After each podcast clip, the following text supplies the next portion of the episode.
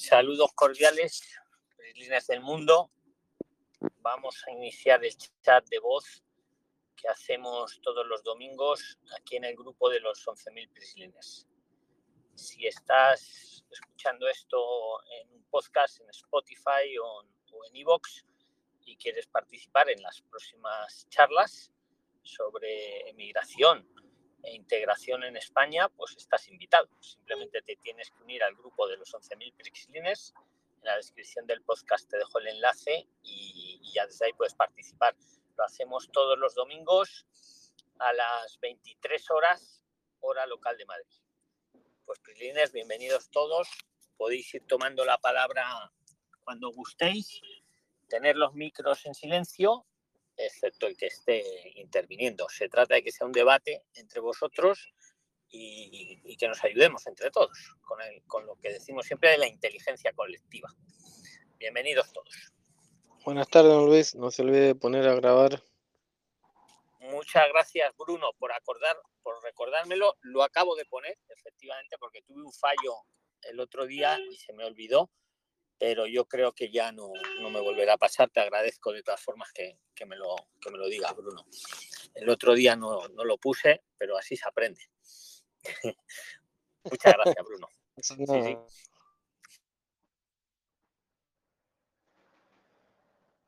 Pues nada, ah. el que tenga alguna duda, alguna aportación, puede ir tomando la palabra, que luego nos animamos mucho y, y, pasa luego el tiempo volando. Señor Luis, yo tengo una duda. Buenas noches.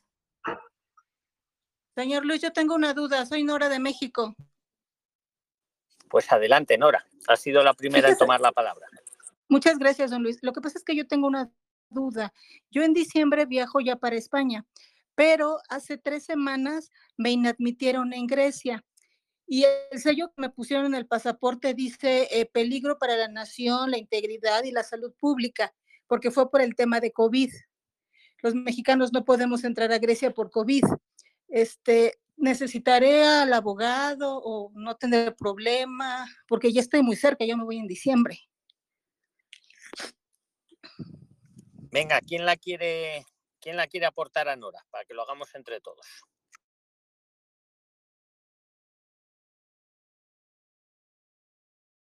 ¿Qué opináis? ¿Que la van a dejar volver a pasar o no, Prilines? Yo creería que sí, porque eh, bueno, se supone que en cada aeropuerto la letra que le pongan en el pasaporte, eh, eh, creo que todos los aeropuertos saben a qué se refiere, ¿no? Pero Nora va directo a Madrid o a España. Sí, sí, voy a España, sí. Y no puedes cambiar más bien el pasaporte. Pues, no, no porque el pasaporte no puedes cambiarlo, aunque lo cambies, todo queda en tu, en tu registro. nuevo. Todo queda en el registro. Mm. No, no puedes, no tiene sentido. Nunca es bueno aconsejar cambiar el pasaporte porque... Si va con sus vacunas eh, que exige ahorita España para ingresar, sí puede ingresar. Yo estoy de acuerdo con lo que estáis diciendo. Yo no cambiaría el pasaporte porque queda registrado y en, eh, la red europea. Eh, lo que sí haría Nora vendría con todos los requisitos. A ver, lo peor que puede pasar, que de hecho te lo mirarán porque verán la marca o lo que sea, es que te revisen bien que tienes todos los requisitos. Pero vamos, si traes todos los requisitos, bien cumplidos, en mi opinión no vas a tener ninguna dificultad. En todo caso te preguntarán, ¿y por qué no la dejaron pasar en Grecia? Y tú le, pues, le dices la verdad, pues porque me faltaba, no sé cuál fue el motivo, te faltaba alguna vacuna o alguna historia, ¿no? No, no, no me faltaba nada, simplemente por ser mexicana, no, no me faltaba nada, solo por ser mexicana yo no podía entrar a Grecia, aunque venía de otro, de un mm. tercer país, no me dejaron entrar, pero fue solo por eso, no me faltaba nada. Pues qué cosa más porque cuando hacen estas restricciones, claro, es que cuando hacen estas restricciones no es por ser mexicano, ser colombiano, ser de donde se sea, es por proceder del país, porque si el país a lo mejor está en alto riesgo, pues no te dejan viajar, pero independientemente de tu nacionalidad, ¿sabes? Pero, pero vamos, eh, tú di la verdad, pues me pasó esto y ahora cumplo todos los requisitos y, no vas a tener ningún problema, ¿vale? Estoy convencido. Pero vamos, si queréis decirle más cosas, es, vuestra, es vuestro debate, Prilines.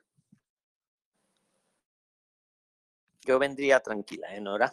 Eso sí, tráete todo al pie de la letra, ¿vale? Sí, ok. Don, ok. don Luis, una consulta. Sí, sí, Gracias a todos, muchas gracias. Un saludo, Nora, un saludo.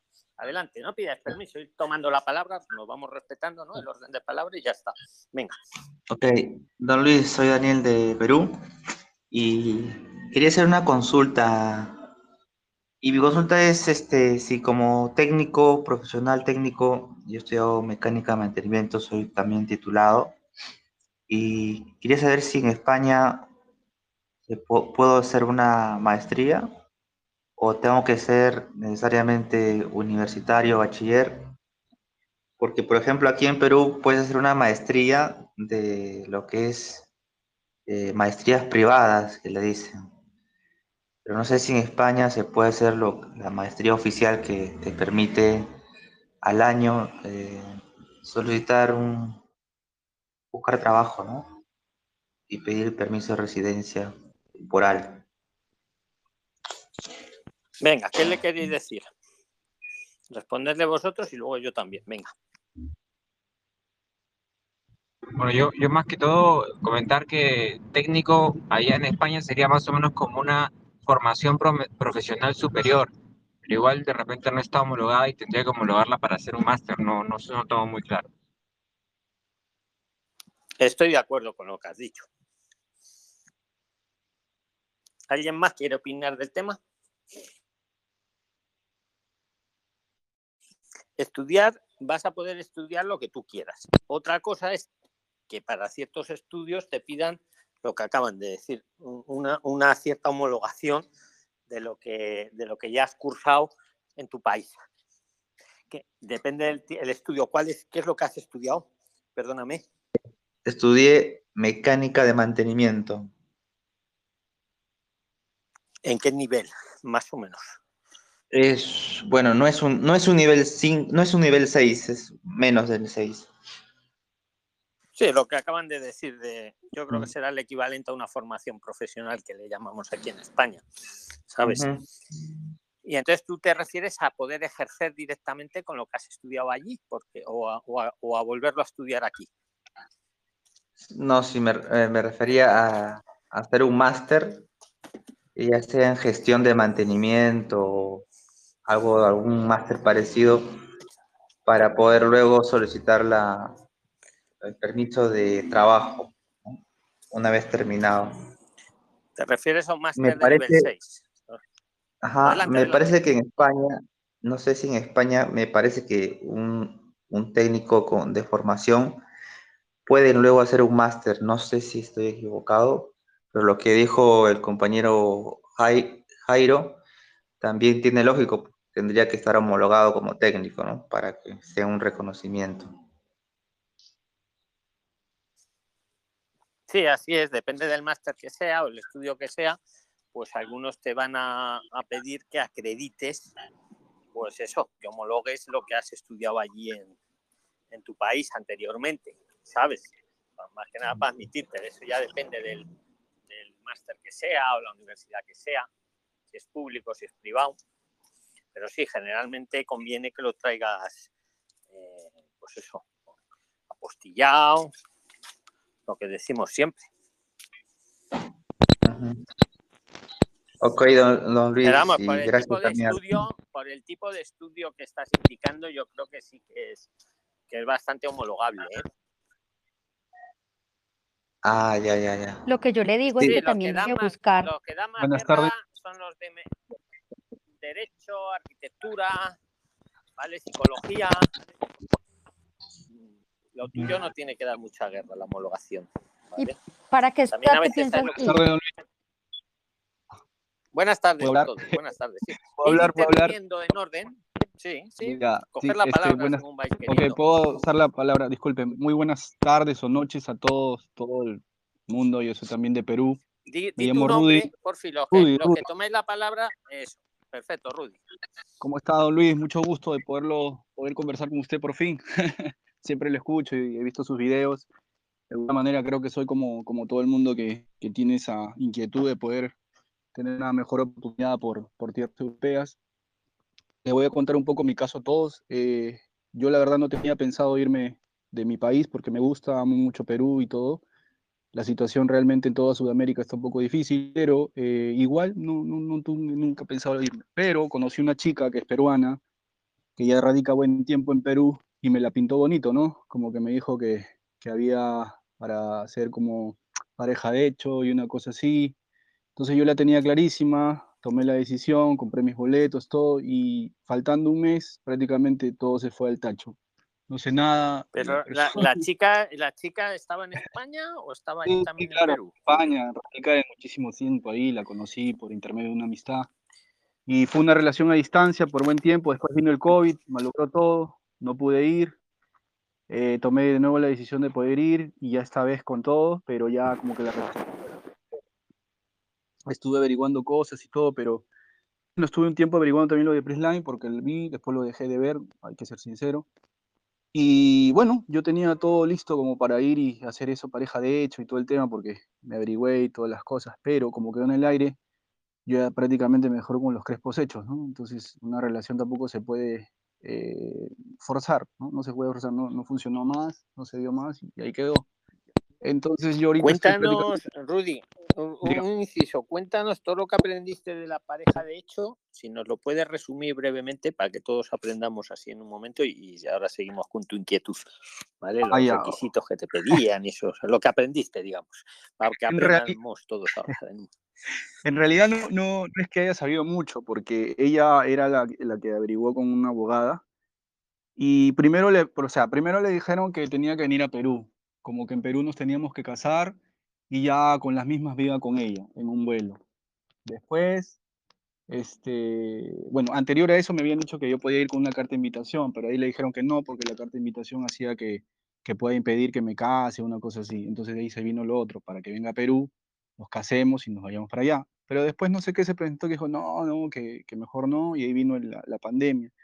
Entonces de ahí eh, preguntó a una abogada y le dijo, ah, pero puede ser una pareja de hecho, ¿cómo es eso? No, la pareja de hecho es como uno- un conviviente prácticamente, ¿no? Como si convives. No, no.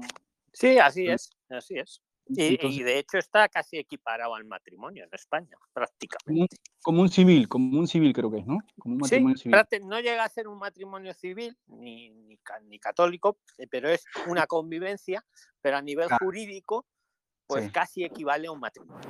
Casi. Sí. ¿eh? Sigue, Entonces sigue, me dijo que con eso en seis meses salían rápido mis papeles y que podía trabajar y que, y que ya prácticamente hasta me podían dar la nacionalidad, porque ella, ella ya tiene la nacionalidad, si no me equivoco, de tanto tiempo que está allá. Y prácticamente eh, se arreglaban mis problemas, por así decirlo, ¿no? Y yo la verdad no sabía de lo que me hablaba. Entonces dije, ah, bueno, pues acá, ¿no? Y al final este, resultó que, bueno, la, la relación se desgastó por la distancia, por lo que no se podía, etcétera, etcétera. Y ya el último intento fue así, pues como que ya quedó ahí, ¿sabes qué? No, es un problema traerte, que por acá, que por allá, ya se suscitaron cosas, que es un gasto, que por acá, porque ya, o sea, en realidad, si ella se hacía cargo de mí, es como que tenía que tener un ingreso más aparte, porque no es así nomás. Em, Sí, hay entonces, varios sistemas, pero efectivamente tiene que acreditar un, como un ingreso, o un ingreso o un, o un dinero, unos ahorros, claro, para que te vas a poder mantener y un seguro, y un seguro exacto, para y un ti. seguro, Es sí, eso, digamos, los dos requisitos clave, digamos. ¿sabes? exacto. El entonces dinero, como como que... siempre, no hay que dárselo a nadie, solo es enseñar y el seguro, bueno, pagar la, pagar la prima. Yo, hombre, salvo que haya amor de verdad, no aconsejo ese, ese sistema.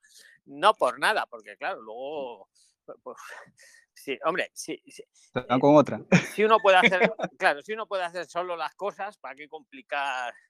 ¿Para qué complicar, no? Sí, Pero, pero está bien que lo cuente Rudy, sí. Sí, no, que- hay que ser sinceros para que Eso, sepan, eso ¿no? te cierra, eso no te cierra las puertas a España. claro, eh, señor no Luis, entonces acá mi, mi gran pregunta es, y lo digo con el corazón en la mano, le digo, pucha, yo la verdad no, no quiero aplazar mi viaje, no, no tengo pensado echarme para atrás, no tengo nada, estoy súper positivo, estoy con toda la mente, sé que va a ser más difícil porque ella misma me decía, pucha, no me gustaría que vengas acá y estés ilegal, porque trabajar en negro y estar acá es bien triste, la gente la pasa mal, y tendrías que esperar tres años y no vas a poder volver y cosas así, ¿no? Entonces, yo la verdad estuve viendo videos, pregunté a algunos, ah, bueno, conocidos, ni siquiera amigos, y, y la verdad que también cuando hablas con gente que conoces, o sea, todo chévere, hasta cuando tú le dices, oye, voy a ir para allá, "Mm, ya. Entonces, entonces empiezan a empeorar las cosas, Sí, ¿no, sí, Rudy? sí, Déjame sí, adivinar. sí, sí. Entonces Ajá, sí, bueno, sí. bueno, espérate, espérate. No, Sí, Si sí, te sabes desempeñar, las cosas te van a ir bien. Pasa en las mejores familias. Sí, entonces cuando les dije, voy para España, que me voy de vacaciones, por- ah, chévere, y ya, entonces, este, sí, que, pucha, no sé, me gustaría verte, después de tiempo que no, ah, pues, ¿sabes qué? Mi trabajo no me permite, este, a ver si vemos, vamos viendo, a ver si se puede. Entonces, no sé, Cuando, cuando menos- ve que va, cuando ve que vas en serio, cambian un poco las cosas. Pero es por dos razones, señor Luis. En realidad, todos los que viajan, los que viajan a otro país, y no me van a dejar mentir, este, sé por historias, porque como digo, yo nunca he salido de mi país, este, fuera, yo siempre quise ir a Europa, la primera vez que salga y se está dando, este, pero he escuchado muchas historias que mucha gente, por dos razones, no quieren ayudarte. Una, porque no quieren que sepa realmente su realidad, porque cuando vienen al país de origen, claro, vienen con los euros y se dan la pana, ¿no? Se tiran la pana de que tienen acá, gastan allá, gastan allá, pero su realidad es otra. Esa es una. Y la segunda es que realmente están mal y no te quieren ayudar, pues, ¿no? Porque se las han bancado tan fuerte las cosas que no te las quieren poner fácil, ¿no? Entonces, esas son las dos razones. Pero en realidad, ahora, como me siento yo ahorita, como digo, estoy prácticamente yendo con una mano adelante y una atrás. O sea, de hecho que voy a llegar con algunos ahorros, pero de lo que puedo ver y puedo leer es que, bueno, los alquileres están altos. Prácticamente acá en Perú, el euro, un euro son cinco soles. Prácticamente al, yo, mm, es como decir, un, un, este, no sé, pues, un euro son, no, perdón, sí, claro, es como decir al revés, ¿no? Porque un euro son cinco soles, es como decir cinco euros, no sé, al Sí, cambio, te ¿no? entiendo. ¿Cuámo- ¿Cuántos ahorros dispones para venir, más o menos? Eh, yo estoy yendo más o menos con 2.000 euros, 2.000 Mil euros, que son como sí. 10.000 soles. Es un poco ajustado, sí, pero vienes tú solo, supongo, ¿verdad? No Sí, sí, yo solo, yo solo. Hombre, En realidad, mira, le cuento para que, para que me diga antes que termine. Mire, yo he sacado los pasajes, me ha costado como 804 dólares y vuelta. eh, he separado un hostel, porque ni siquiera un hotel, un hostel que me salió como 104, 104 euros. Este, estoy yendo por 10 días, entre comillas, y mi cumpleaños es el 19, entonces con esa salvedad es que estoy yendo como para celebrar mi cumpleaños. Entonces, este, yo estoy saliendo el 16, llego el 17 a Madrid, creo, si no me equivoco, y de ahí paso para Barcelona, porque mi destino final es Barcelona. Pero no importa, o sea, si encuentro trabajo, un sitio en Madrid, Valencia, donde sea, yo caballero nomás, pues, ¿no? Como dice. ¿por algún motivo vas a Barcelona, Rudy? ¿Algún motivo especial? Sí, claro, es que supuestamente la chica era de allá, vivía allá. Entonces, ¿Hay amor, ¿Hay amor o no hay amor, Rudy? Reco- No. A ver, le explico. Lo que pasa es que yo, yo tengo mi hijo, yo soy separado, y la chica tiene dos hijos, es separada. Pero el ex marido, pues, era un tipo como que siempre me contaba sus cosas y a veces yo me, me enervaba con el tipo, pues, porque, o sea, me contaba cosas que el tipo le había tratado mal, etcétera. Entonces, por ahí comenzó la, la declive de nuestra relación, porque prácticamente el problema era como tienen una hija en común, pues, este, siempre el pata no quería pasarle la plata, que le hacía problemas, ya se había ido con otro, le había engañado varias veces. Entonces era un tema que yo me, me empecé a, a, generar energías negativas, ¿no? Y al final nosotros terminábamos en conflictos por esas cosas, ¿no? Entonces es un tema también eso de estar con parejas que ya tienen hijos. No digo que esté mal o que sea malo, pero es un poco complicado. Entonces eso fue el, el- el de- el detonante. Al final ya pues como que me di cuenta que no iba, ella tampoco, y lo más sano era terminar por lo sano, pues, ¿no? Y al final, pues, cero, pues, ¿no? Nos hemos bloqueado y todo el tema, pero yo, como le digo, estoy para adelante, o sea, no, no, no pienso echarme para atrás, porque ya las cosas están avanzadas, ya trataré de hacer lo más posible, por eso es que acudo a ustedes. Como todos creo, ¿no? En la vida, eh, a veces ni siquiera la familia te ayuda, a veces las personas extrañas te ayudan más que un familiar. Entonces, es que, nada, Rudy, a ver, a ver lo que te dicen todos ellos. Luego yo te digo Ujú. también algún consejillo o algo. Pero venga, Correcto. que la inteligencia colectiva te diga primero. Yo te Gracias. aconsejo que a Barcelona no tienes nada que ir a hacer, que te busques otro, otra parte de, de España y, y listo, ya, ya no, no se dio la situación, así que no te busques problemas. Es mejor, pues mi consejo, ¿no? Venga, Además, además es más caro Barcelona, por gusto ma- te vas más a ir ahí. consejos para Rudy. Más, cons- más consejos para Rudy. Don Venga. Luis, buena tarde. Buenas tardes, pero, pero ahora para aconsejar a Rudy. La- ¿vale? Vamos a dar una Claro que sí, do- don Luis. Eh, primero que todo, eh, le quiero indicar lo siguiente. Primero, estoy muy agradecido con el grupo de ustedes, porque lo que dice el joven es que cuando uno pasa esa transición, de pronto querer estar informado con personas que están, digamos, en, en el país correspondiente, a veces no comparten la información. Es una realidad. De pronto le he escrito a- varias veces por intermedio del chat, donde manifiesto que usted nos ha enseñado es el trabajo en equipo y eso por eso quería agradecerle y, el, y lo que yo le puedo recomendar al joven es que no renuncie a su sueño y que siga adelante con lo que en este momento está pensando. Y muchas gracias, don Luis.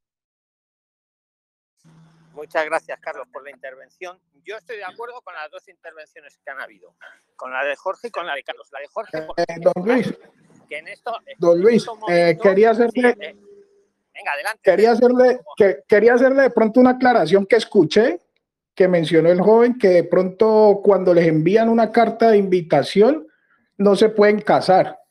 No, eso no es así, es negativo. ¿Ya? Entonces, para que nos quede claro a todos.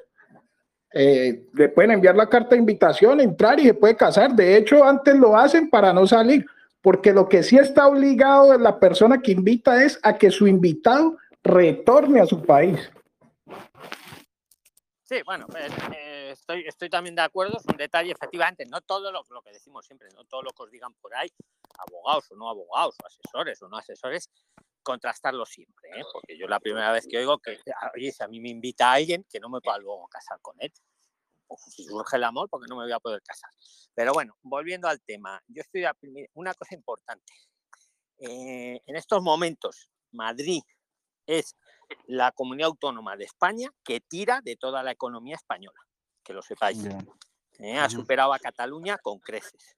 Os estoy dando datos muy contrastados. ¿eh? Eso no lo he dicho nunca, pero, pero precisamente ayer estuve viendo unos economistas y coincidían todos. ¿eh? Madrid ahora es la locomotora de España. Eso no quiere, quiere decir que hayan otras zonas también muy, muy bien y eso, pero el que venga a producir, producir, producir, Madrid. No porque esté yo aquí ahora en Madrid, ¿eh? pero eso. Luego, otra cosa que le quería decir a Rubí, eso es lo que había dicho un poco Jorge, que estaba de acuerdo. Y lo que le han dicho por ahí, que se olvide un poco de... A ver, eh, cuando damos estos pasos, son pasos serios, digamos, salimos de la zona de confort. Yo creo que hay que tener el foco, el objetivo muy puesto. Voy a España, ¿a qué voy? ¿A progresar? ¿A, a salir adelante? ¿O voy por amor? ¿O voy por ambas cosas y yo que sé, me desenfoco y luego la otra y luego el marido de la otra y el no sé qué? No sé, yo, Rudy, casi me enfocaría en venir a España, salir para adelante un par de años a lo mejor y luego ya, luego ya habrá tiempo a lo mejor. Si la otra te quiere o no te quiere, ¿vale? Pero con 2.000 euros tienes que venir con el foco muy enfocado, digamos, ¿vale? Para una persona, hombre, si vienes con ganas de trabajar y, y vienes espabilado, se puede intentar, no te voy a decir que no, ¿vale? Pero venir directo a lo que viene uno, porque si vas a venir a lo mejor eh, a las dos cosas, a lo mejor te desenfocas un poco. Es mi opinión, ¿eh? Eh, Mm. Vosotros seguir diciendo Em, a Rudy o lo que queráis. ¿Me me escuchan? ¿Me escuchan? ¿Me escuchan? Sí, sí, te escuchamos, Sí, te sí. escuchamos muy bien. Ya. Ok, partiendo por ahí, bueno, ya saben el meollo del asunto, así que ya partiendo por ahí, se darán cuenta que prácticamente estoy yendo pues por mí solo. Entonces, prácticamente solamente te- tengo la separación del hotel, el seguro, obviamente, para el viaje, tengo eh, lo que voy a decir porque estoy yendo, eh, el dinero, pero sé, tengo entendido de que los alquileres están el más, el más bajo, 200 euros, me dicen, porque 250 entre 300 dependiendo de la zona. Ahora, con respecto a lo que usted me dice entre Madrid y Barcelona, bueno, les voy a ser bien sincero, siempre he escuchado que hay una riña ahí entre Barcelona y Madrid, que unos son mejores, otros mejor, no sé. Pero si usted está hablando con base de que hay economía, está mejor Madrid, supongo que porque es la capital, yo no me No, mira, siempre, siempre ha habido esa rivalidad y es buena porque así se espabilan las dos zonas. Eh, Cataluña Claro. ha ganado, pero desde hace Mm. 10 años para acá se han, se han despistado mucho con todo el rollo ese del indepe- independentismo. Y, Se quieren y Madrid lo supera, o sea, Madrid lo, lo podéis comprobar, googlear un Claro. poco. mirar renta per cápita, mirar... Eso, eso. O sea. Madrid aporta a la economía Claro. española, pero una burrada. O sea, es la locomotora, pero como... Pero que lo digo, si fuera al revés, lo diría también. ¿eh? No, No, no, eso- correcto. Pero bueno, eso no quiere decir, eh, por cierto, Rudy, no quiere decir que si uno tiene, yo que sé, una oferta en Barcelona, en firme, un conocido que le va a ayudar de verdad, no que le va a ayudar de palabrilla y luego es mentira. Eh, Se vaya uno a Barcelona o se vaya uno a donde sea, ¿vale? Eso, Sí. eso, eso queda bien. Pero, pero sí me vendría yo con el foco, Adelso, cuidado con ese ruidillo, me vendría con el foco puesto en lo que tú has dicho, en trabajar, Trabajar. salir adelante, claro, Sí. porque si voy a ver si me van a ayudar, luego no me ayudan, luego me ayudan a la mitad, yo vendría Sí. mejor, mira, hay un refrán aquí que dice mejor solo que mal acompañado. Yo, yo vendría con la idea que solo me tengo a mí, eh, sí puedes encontrar algún... Rudy, y no pierdas, no pierdas de vista que los peruanos tienen un acceso a la empleabilidad más, más fácil que cualquiera otro de nosotros. Si tú vienes y Mm. consigues que alguien formalmente te presente un contrato de trabajo, tienes un pasaje de vuelta. Vas, lo formalizas y vuelves. Ah, ok, ese sería un sentido. Muchas gracias, no sé quién. Gracias. Eh, claro, justamente yo estoy Muy ahorita- buen aporte, no lo, no lo habría Sí. imaginado. Sigue, sigue, Rudy, muy buen aporte. Eh, no se me yo la verdad estoy con el tema de esto de salir, estoy cero elevado a la potencia cero, me estoy de repente capacitando con todos ustedes y todo lo que leo. Entonces, me, me- me- por ejemplo, hoy día en la mañana me, un poco que me fui de onda porque vi lo, de, lo del NIE, lo de la tarjeta, que vi el video de la chica peruana también que decía que, que comprando algo no le daban el NIE, que, que gracias a, a los estudios que tuvo con Prisline, es que le- el policía Sí, pero un, un inciso por alusiones, Rudy. Ese es el caso de Leslie, que se llama así, Mm. Sí. la chica de Perú. Que eso no Sí. quiere decir, a ver, a muchos les están dando el NIE con el curso de Prisland, pero a otros se lo deniegan. Eh. ¿Qué quiero decir con esto? Que no es. También hay que, hay que defenderlo, digamos, las cosas. Pero sí, Sí, el, sí. Testimonio, el testimonio de Leslie ahí fue tal cual. ¿eh? Yo fíjate que ni, antes de hacer el vídeo ni lo sabía. Me enteré en, el vivo. ¿Vale? Que no le valía lo del móvil, que no le valía no sé qué. Oye, vio la carta y ya sí. En cambio, hay algún caso por ahí que luego se me enfadan. No, es que no me ha valido. Ah, no me lo han. Y ya se me enfadan. Pues chico, yo comercializo un curso, no una carta. Si quieres la Claro. carta, yo te la hago porque es real y es ahí. Pero luego que te lo den o no depende también en un gran porcentaje, esto os lo digo para todos los que estáis escuchando, de cómo defendáis. O sea, no es, mire, una carta de mi NIE. El, el- te pueden preguntar, ¿y para qué? Si tú no sabes explicarlo, o va a decir este, este, mira, Entonces- y otra. Bueno, sigue, adelante, sigue, sigue. Entonces, don. Luis, pregunta, la pregunta del millón para meter el pase gol es, ¿qué debo hacer ahora que ya estoy partiendo y sabe usted mi situación y voy a llegar prácticamente a un, a un hostel de prácticamente 10 días, de pasados los 10 días se me acabó el, el tema. Entonces, ¿qué hago? O sea, voy buscando ya un cuarto, voy buscando algo, eh, hay trabajo en negro, no hay, hay un grupo en el cual me puedo agregar, eh, en qué país, en qué parte, zona, ya, ya que muchos me han aconsejado que no sea Barcelona, sino me mueva de ahí por, por obvias razones y, y también por el hecho que es caro. Entonces, ¿qué, qué, cuál es el mejor consejo que me pueden dar ya los que están allá? Porque sé que también le han pasado mal y deben de estar ya más o menos regular. ¿Qué puedo hacer? O sea, partiendo de mi país, llego, ya, bacán, tengo los 10 días, monstruo, hasta ahí bacán. Pero pasado eso, ¿qué hago? O sea, si necesito Vale, te voy a un responder ahora mismo, pero una, una pregunta que te hago. ¿El hostel cuánto te cuesta los 10 días? Aproximadamente. Em, 104 euros me, me están cobrando. Bueno, no está mal, no está mal. Mira, yo qué te diría. Mírate, el... hice dos vídeos con Diego de Argentina. Él vino como tú. Pero ojo, vino ya con, no sé si decía con tres ofertas o cinco ofertas en firme. Él en los dos vídeos lo explica. correcto. Eh, Correcto. ¿Cómo lo hizo? Pues, pues se puso a buscar, a rebuscar, a rebuscar, en, en este caso de Argentina, hasta que le salieron cinco, cinco posibles empleadores. Y con esos cinco posibles empleadores se vino. Y ya luego seleccionó a uno. El rubro, él trabajaba en tema de reformas. ¿Vale? Y en los vídeos lo explica muy bien, además lo, explica tal cual. Eh, yo eso es lo que haría. Trataría de venir con el trabajo medio apalabrado, por lo menos, pero como dice, como decía Diego, no con uno, que te puede fallar, con cinco. Él decía, Ya. vente con cinco palabras. Y ya verás, uno de esos cinco, por lo menos te quedan dos. Y de esos dos, elige ya el que más. Él en concreto está en Talavera de la Reina y allí son baratas. Allí las casas, puedes encontrar una casa entera con dos, tres habitaciones por a lo mejor 300 euros, 350. No es lo mismo Madrid capital que Talavera, está cerca, pero ya, ya es un pueblo. Y hay mucha, o sea, sí que os puedo decir, de verdad, que hay, está brutal el tema de las reformas, el tema de la construcción, está brutal. El motivo macroeconómico, si lo queréis saber, pues que la Unión Europea ha imprimido millonadas de euros, los está inyectando en la economía europea, España, Grecia, Portugal, Italia se llevan la mayor parte, y eso los bancos lo tienen que dar a, pues a los constructores, a los empresarios que quieran hacer reforma, y, y- y ellos a su vez necesitan mano de obra. A toda esta gente le da igual, yo no digo que trabajéis en B, menos lo voy a decir aquí públicamente, pero me van a regañar a mí. Yo no digo, yo simplemente os, describo la realidad. Pero como muy bien decía Diego, todo el tema este de reformas y eso, a los empleadores les da igual, que estés en A, que estés en B. ¿Por qué? Lo que quiere es que sepas hacer tu trabajo, tu oficio. Eso sí insistía mucho, que hay que saber el oficio X, el que sea, pero ser bueno en ese oficio. Eh, Diego creo que hacía lo de Pladur tal, lo explica en los vídeos. Y como es trabajo que no haces de cara al público, pues tú estás haciendo reformas en una casa, pues estás dentro. Entonces ahí no te vienen inspecciones ni nada. Distinto es el que va a estar en hostelería, de cara al público, etc. Yo ese es el consejo. Luego te pongo, si quieres, los vídeos, te los, pongo, te los busco y te los pongo ahí en el grupo de Telegram, para que te los veas. Lo explica muy bien. Yo, eso, yo ahí me allano a lo que dijo Diego, es buscar, él decía que usaba milanuncios.com, ¿vale?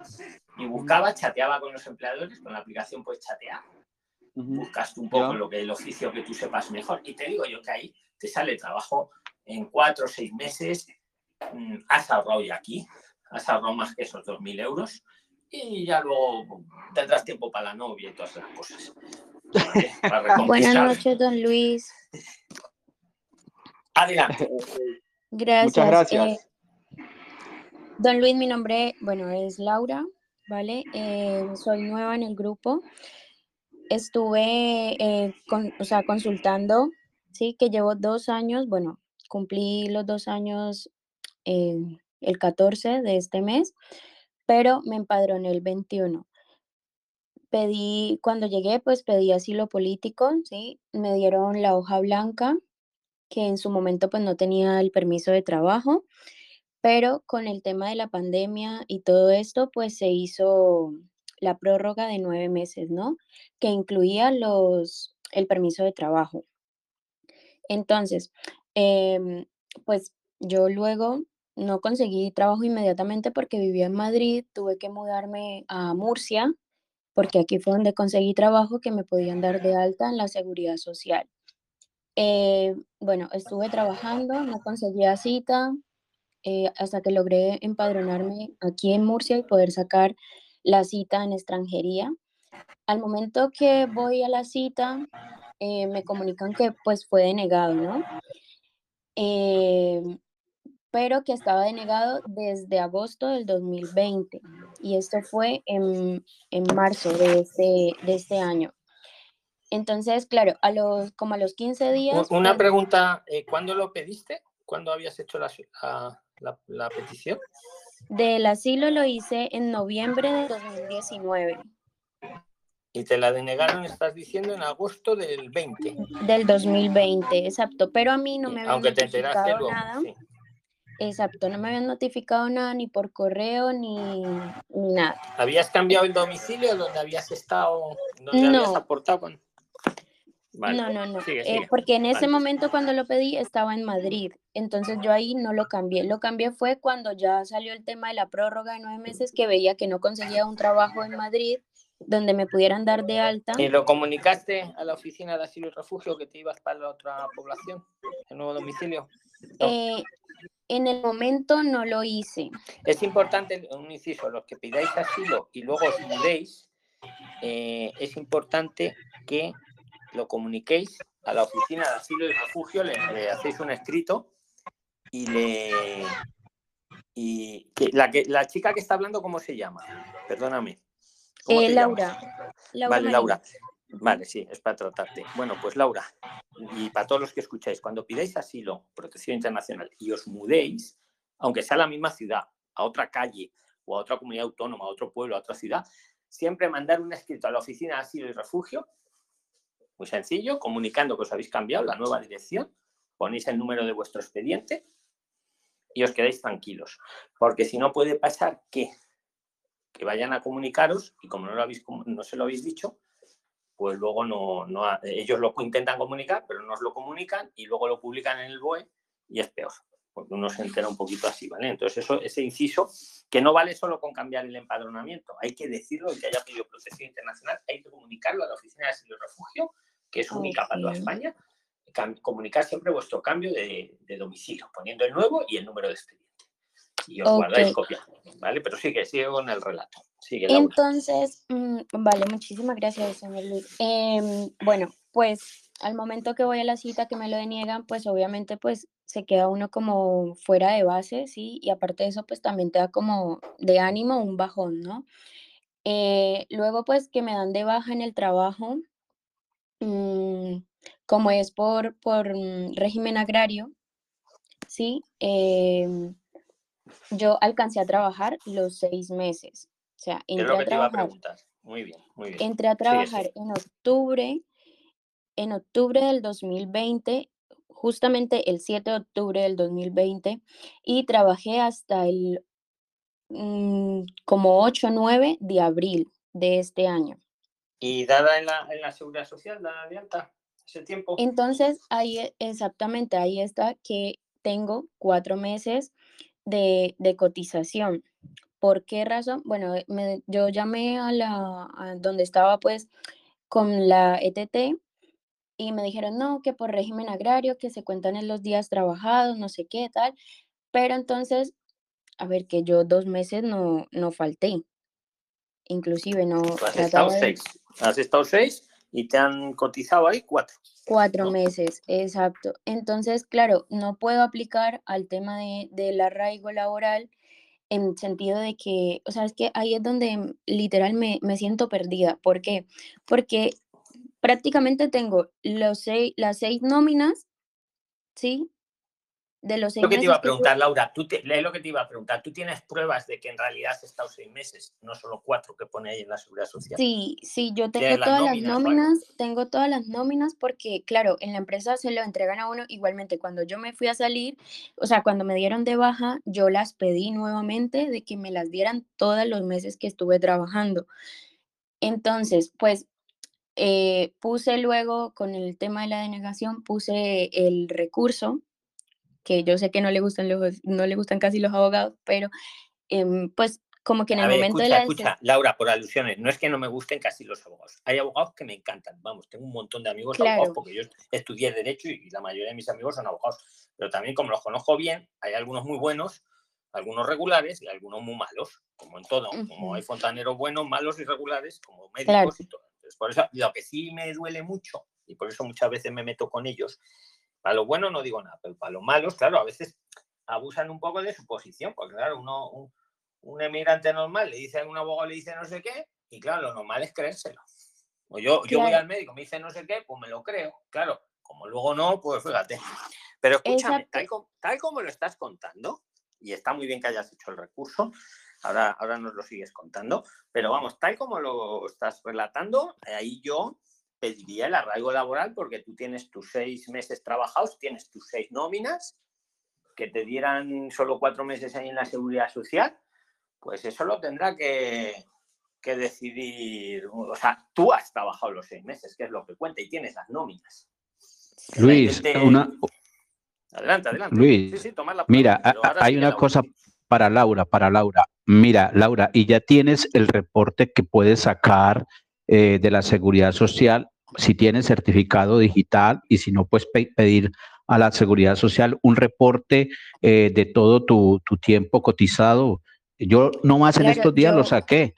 yo ahí mismo, yo cuando vi todo eso de que no me cuadraban los meses y todo eso, pues yo obviamente, o sea, como que entré en acción y dije, pues tengo que mirar en, para sacar lo de la vida laboral que le llaman aquí, ¿no? Entonces, claro, yo saqué ese certificado que inclusive lo tengo y ahí es donde me aparecen que solamente tengo cuatro meses con 16 días cotizados. Tienes que tener la fecha de alta, tienes que tener la fecha de alta y la fecha de baja. ¿Sí? y, y, con las nóminas también eh, es una, un soporte para poder reclamar. Claro, eso es muy importante. las, nóminas, las nóminas son seis meses, ¿no, Laura? Las, las Tiene las seis nóminas, las seis meses. Pues eso es un fallo de la ETT, que, intencionado o desintencionado, no lo sabemos, pero tú has trabajado. Es que no sé, no sé bien qué tenga que ver en sentido de que, por ejemplo, la ETT, claro, em, como tres meses después dio de baja y entonces al momento vuelve otra vez y da de alta. Entonces no sé si eso tenga que ver o no. ¿Y por qué lo hacen? No lo sé por qué lo hacen. Yo sí lo sé, porque le sale más barato, sí que lo haces una práctica habitual, por suerte o por desgracia, más bien. Entonces, para ahorrar ellos costes, pues fíjate, yo he visto que a veces te dan de baja hasta los fines de semana, para ahorrar te dan de alta de lunes a viernes, el viernes por la tarde te dan de baja y el lunes te vuelven a enganchar. Y entonces ellos se van ahorrando ahí, van arañando y con muchos trabajadores y muchos fines van ahorrando. Entonces es una mala práctica que tú no tienes la culpa. Yo mm. presentaría, ahora vosotros le decís también ideas, pero yo presentaría el arraigo laboral, me aportaría la vida laboral, aportaría las seis nóminas y, anotaría esto que acabas de relatar. Mire, yo he trabajado mis seis meses, aquí están mis seis nóminas, no sé por qué la ETT, por motivos ajenos a mí, me ha cotizado solo cuatro meses y yo echaría el arraigo. ¿eh? Eso por un lado. No me ha quedado claro, Laura, el recurso que hiciste, ¿pediste como medida cautelar el, el poder seguir trabajando o no? ¿Ibas a decir que lo hiciste con un abogado? Exacto, yo lo hice con, un abogado, ¿vale? Eh, porque literal, pues uno a veces por desconocimiento es que como que mete las de caminar, como decimos en Colombia, ¿no? Em, entonces yo lo hice, pero... como decís en Colombia, si el abogado es bueno, bonito y barato, yo os recomiendo que lo hagáis con un abogado. Pues a mí es que, la verdad no me pareció si no es bueno, bonito y barato, casi mejor hacerlo uno, claro. pero sigue, sí. Porque, claro, lo hice y todo eso, pero entonces, ¿qué fue lo que ella me dijo? Sí, yo eh, te presento el, recurso, no sé qué, que me lo presentó casi que el último día que tenía, porque son, es un mes, sí, entonces me lo presentó el 26 de abril, ¿vale? Hasta el sol de hoy, no sé, yo sé que obviamente eso a veces no responde ni nada de eso, pero Mm, la abogada no, o sea, no, no, digámoslo así, que no se ha pronunciado para decirme, no, mira, no han dicho nada o, cualquier, cualquier cosa, ¿vale? Entonces, mm, yo lo puse, pero al momento que lo puse, ella me dijo, no, es que quizá pueda seguir trabajando. El problema es que el empleador, cuando te quiere dar de alta, entonces en la tesorería de la, de la seguridad social le pongan problema y pues obviamente prefiere coger a una persona que tiene documentos a, alguien que está teniendo trabas para darle de alta. Entonces, digámoslo así, que yo por ese lado, como que dije, o sea, me quitó los ánimos de, buscar un trabajo en una, en una empresa, porque me dijo, no, es que lo más probable es que te digan que no te van a dar de alta. Entonces, ¿qué estoy? O sea, en este momento yo estoy trabajando cuidando a una persona mayor, sí, pero mm, yo lo único que hago es el pago que me dan allí, ingresarlo a mi cuenta pero no sé si de pronto eso me sirva como soporte también, sea, o sea, para anexarlo como constancia y todo eso, porque pues obviamente es, es en negro y pues la, la, persona que me tiene empleada pues no le conviene tampoco, mm, bueno, usted me entiende a lo que me refiero, es que no sí, sé no le conviene declararlo, por así decirlo. Exactamente. Se ahorra impuestos. A ver, es que ese es, un caso muy, muy interesante. Yo creo que te podemos ayudar entre todos. Desde luego, Laura, lo primero que te diría, no pierdas el ánimo. A mí eso, esas personas sueños del tipo que sean, no me gustan. Porque ¿qué, sabrá la abogada? Eh, eh, o sea, ¿qué sabrá la abogada? Si te va a contratar luego. Pues habrá empresas que les da igual. Con que tú le lleves tu número, porque lo estoy viendo todos los días, ¿eh? con que le lleves tu número de seguridad social y le lleves tu NIE, para adelante. El, dilema y me, es que... Y me paro ahí, ¿eh? Me paro ahí para no dar más datos, pero que lo sepáis. O sea, que sabrá la abogada. También es cierto que hay empresas muy pijoterillas, más que la empresa. pues los, empresarios muchas veces lo que quieren es producir y punto. Pero hay asesores, contadores, como decís vosotros, que, como no quieren los contadores, no quieren complicarse mucho la vida, enseguida le ponen pega. Le dicen, no, no, que no, que esta no la contrates. Pero, pero eso de un no tajante que no te va a contratar nadie. Ahora, por otro lado, si estás trabajando bien ahora y estás ingresando tu dinerillo, ¿cuánto tiempo llevas en España en total? desde que llegaste, más o menos. En total llevo, o sea, de sellado mi pasaporte el 14 de octubre completé los dos años. Ya de, de estar empadronada en España los completo el 21 de octubre. O sea, esta semana entraste, que Entraste por España, ¿no? Sí, yo entré directo, Cali. Entonces ya lo sabéis todos, supongo que si habéis entrado por España, empieza a contar desde el momento que os sellaron el pasaporte. Si habéis entrado por otra ciudad europea, desde el momento que os empadronáis. Eso está claro. Bueno, que te, queda, te quedarán a lo mejor 10 meses, ¿no? Para el arraigo social también, ¿no? Más o menos. Que no... Y estás ahorrando dinerillo, supongo, ¿no? Sí, claro. Eso es lo más importante. Para todo esto, porque, a ver, como que estas cosas te ponen de imprevisto y tú como que no, o sea, como que en el momento no sabes. Lo entiendo muy bien. Entonces, eh. mm, lo que, bueno, entonces ahí el este es que mm, puedo intentar poner el, mm, lo del arraigo laboral y anexar todo, todo esto, ¿verdad? Sí, y además estás ganando tiempo y en el peor de los casos que te lo denegaran, pues tendrías dos opciones. Recurrir esa denegación que hay. O sea, para, meter el arraigo laboral no necesitas ningún abogado. Digamos que sería opcional, porque para meter unos documentos a poco se necesita. Tocas un gestor o hacerlo uno mismo. Entonces, yo, yo, ¿qué haría yo? Ahora que todos ellos también te digan, yo metería el arraigo laboral porque tienes bastantes posibilidades que te lo den, porque tú tienes tus seis meses ahí en nómina y el tema de la ETT es cosa de la ETT, tú no tienes la culpa y lo que importa en derecho es lo que dicen los jueces, los magistrados, los abogados, es la realidad material, lo que ha pasado en realidad.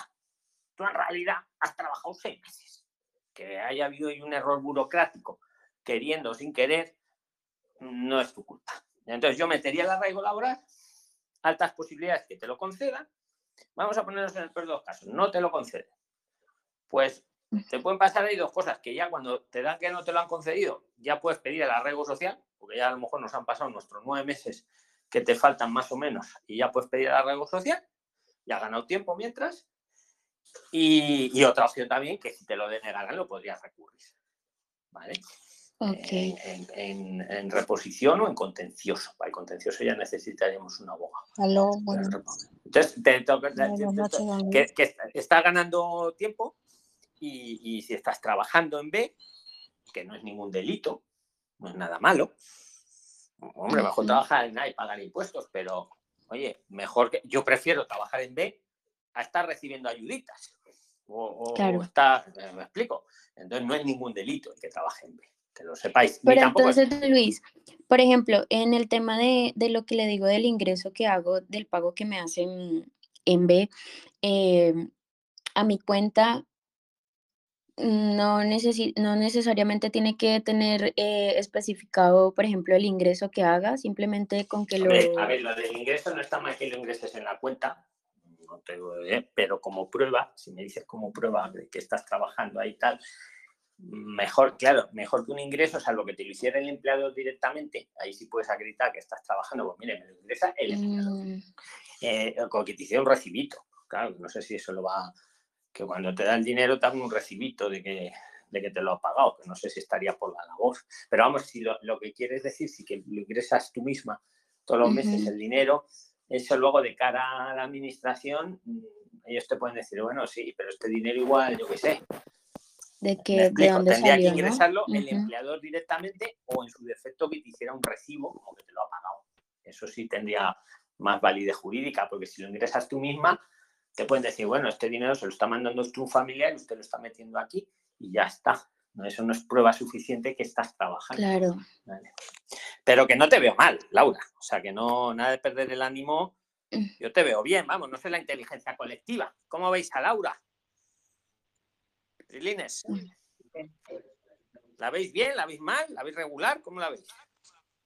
Yo, buenas tardes, buenas, buenas noches. Le recomiendo la veo con sus ánimos un poquito bajo, pero está con ganas de seguir adelante ella, ¿no? Yo- Eh, por todo lo que le ha pasado, ¿no? Y muy buena también su explicación, también que ella, ¿no? Su, su- todo su relato que ha hecho, para también nosotros ser más prudentes con todas las cosas que vamos a hacer allá. Pero de ánimo, que esté bajoneada 100%, no. Ella sigue, se le nota que sigue con los ánimos para adelante. Muchas gracias.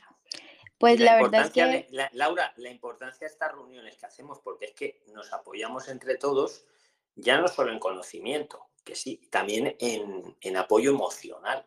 Y también lo que acaban de decir, es que tu, es- tu relato sirve para que mm, prevengan todos ellos que lo han escuchado. Claro, ayuda a que otras personas estén, o sea, como que no les vaya a pasar lo mismo. Prevean Eh, las cosas. Don Luis, una pregunta Eh, sobre lo que está diciendo Laura. don Luis. Buenas noches. Eh, lo que pasa es que yo tengo una amiga que ella tiene, ella, bueno, ella tenía el asilo y ella se lo denegaron, pero ella estuvo trabajando cuando tenía el permiso de trabajo, pero ella no tenía contrato, pero a ella le daban recibos cuando le daban la nómina. Ella, o sea, le pagaban, pero, pero ella no tenía contrato, sino que le daban un recibo cada mes que le, hacía- le daban el pago. Eso es lo que le comentaba, eso es muy buena prueba, porque si te dan un recibo, es lo que le decía Laura, eso sí que es prueba, sí, eh, eso es prueba. a, a ella le serví, a ella le serví, pero ella no estaba en la seguridad social, ella solamente, o sea, esta- estaba trabajando al, al negro, pero le, le daban su recibo de, de pago de igual manera cada mes. ¿A ella, a ella, a ella le sirve eso como prueba para el arraigo laboral? Yo, don Luis, yo ahí tengo una pregunta con lo respecto a que dice eh, la chica Beatriz.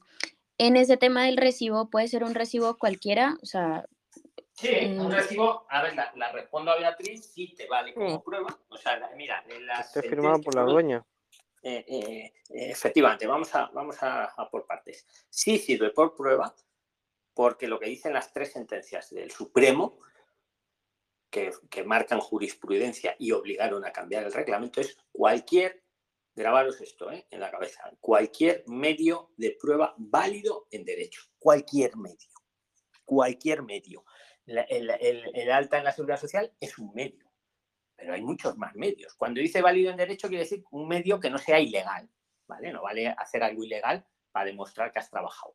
Pero mientras sea legal, pues se me ocurre un recibo, como está diciendo Bruno, del empleador. Lo que dice Laura, en cualquier soporte, pues sí, puede valer en, en un recibo estándar de estos que te dan en el estanco, siempre como dice Bruno, firmado por el empleador porque te está pagando, o puede valer hasta un papel normal, firmado por el empleador, que diga que le he pagado el mes en Entonces- curso, ¿vale? Eh, todo eso son medios válidos en derecho. También os tengo que advertir, también os tengo que advertir para los puristas, espera, que esto es importante, para los puristas. Luego saca eh, a la administración, sacan el nuevo reglamento y te vienen a dar a entender, pero no lo pueden afirmar, eh, que no, que solo con la seguridad social. Pues no, pues no dice eso el Supremo. El Supremo dice en cualquier medio válido en derecho. En el nuevo reglamento que le quitaron el anterior, eh, en el nuevo dicen, no, como por ejemplo eh, el alta en la seguridad social. Sí, perfecto, esa es muy buena prueba, pero esa, prueba no cierra las demás. Eh, Don Luis, qué pena. Entonces ella lo puede mostrar esos recibos en el tiempo que ella tenía el permiso de trabajo, ¿cierto? Ella duró un año con el permiso de trabajo por asilo. Entonces esos recibos los, los puede mostrar porque es que la empleadora, pues de pronto, no sé, pues le, de pronto le, le, le dará miedo, le dará miedo de que ella muestre esos, esos recibos, pero ella los puede mostrar en el tiempo que estuvo de, de, permiso de trabajo, ¿cierto?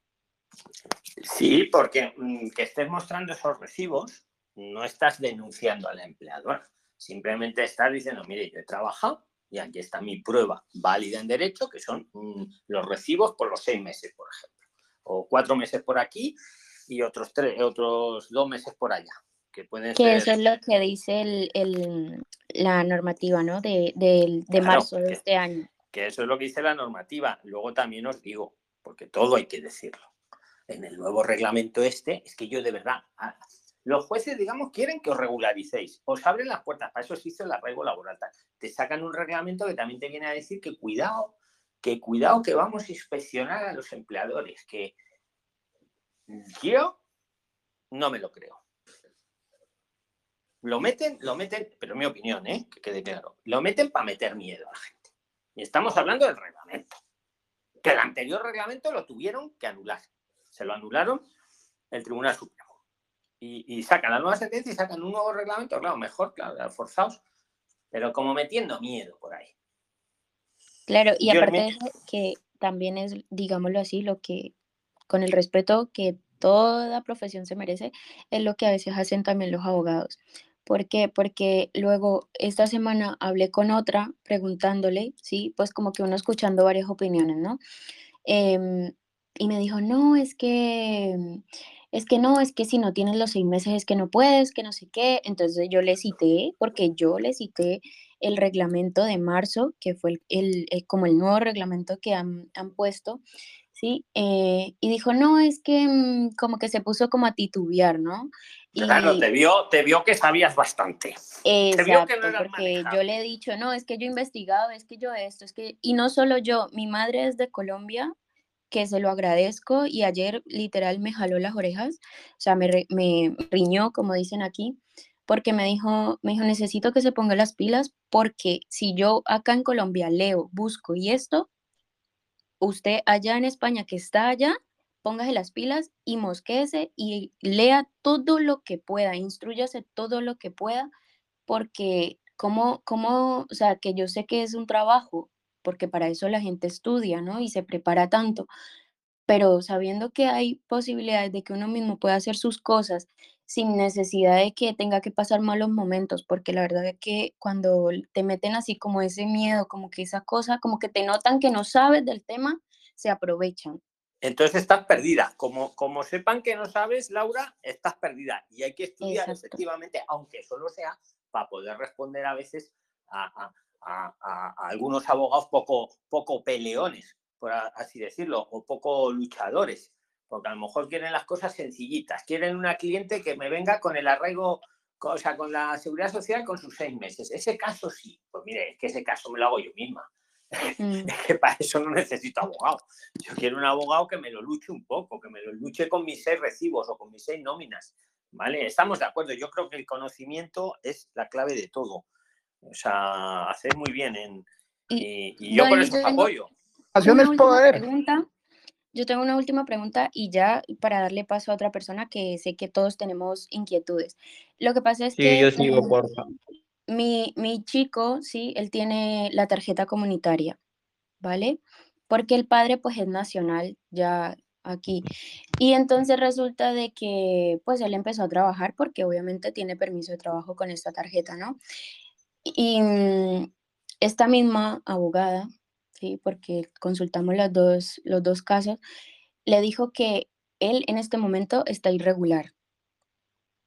Que en este momento está irregular porque, mm, porque empezó a trabajar, o sea que ya no depende del padre, que debió haber notificado a extranjería que ya estaba trabajando, que, mm, bueno, todo este tema. Yo me buscaba, yo desde luego me buscaba otro abogado, Laura que hay, unos cuantos, ¿eh? Esa abogada, yo no, nos digas quién es, pero para no faltar al respeto a nadie, pero, pero yo no la veo una buena abogada. Pero bueno. Claro, y entonces cogió y le dijo que, tenía que, mm, que el, empleador le tenía que dar de baja.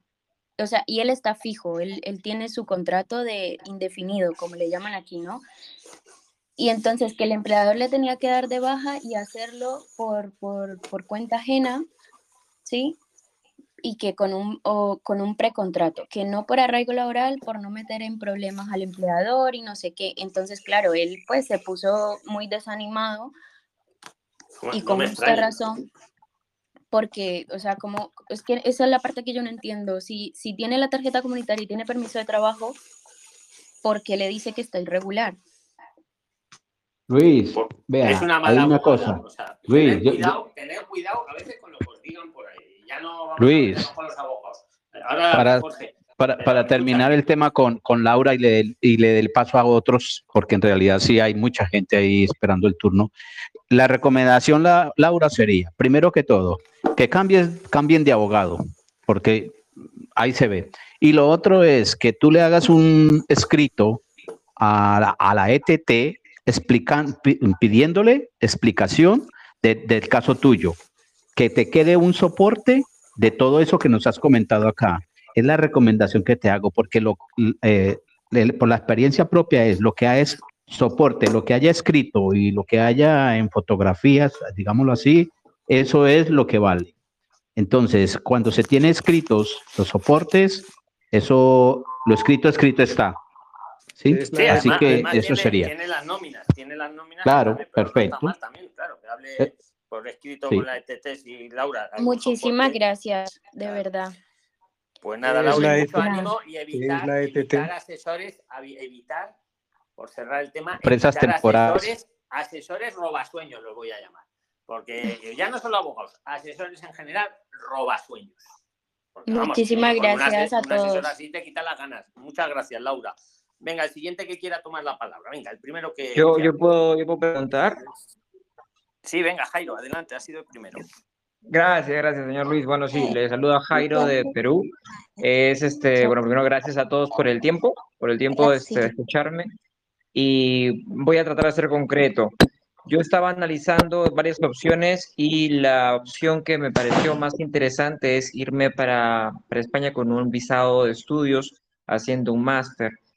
Em, bueno, haciendo mis cálculos, es, un poco caro, ¿no? El, pagar, o sea, demostrar que puedo pagar el máster y también que puedo estar un año eh, con el IPREN al 100%. Eh, sin embargo, escuché por algunos videos, eh, no recuerdo ahorita exactamente cuál, que si es que yo puedo acreditar que voy a tener una vivienda que me va a coger todo el tiempo que esté allá estudiando, mi PREN se reduciría. Eh, sin embargo, no sé cuánto se reduciría, o sea, cuánto es lo que me pedirían demostrar. Esa es mi primera perfecta pregunta. te, la van a responder ellos mismos, porque la hemos tratado en algún caso de estos. Venga, ¿quién le responde? Gracias. Se lo pueden, se lo pueden rebajar hasta en un 50, hasta, hasta un 50. No hay garantía de que sea el 50%, es hasta. O sea que si el funcionario que estudia su caso decide que solo le, le, hace reducción del 30, y harán el 30, el 25, el 25, el 40, el 40, hasta el 50. Así es. Muchas gracias. Muchas gracias. Entonces, Venga, tenías otra, Jairo, aprovechando que estás. Tenías otra por ahí, rápida. Venga. Sí, la, la, segunda simplemente es, eh, yo estaba analizando las ciudades, he visto que una de las ciudades que tiene mejor calidad de vida es Zaragoza, pero he escuchado hablar poco de eso. Quería saber si alguno de los prislíners está por allá y si hay este, posibilidades de trabajo sobre todo. ¿Alguno estáis por Zaragoza? Silencio sepulcral. Zaragoza es una ciudad preciosa.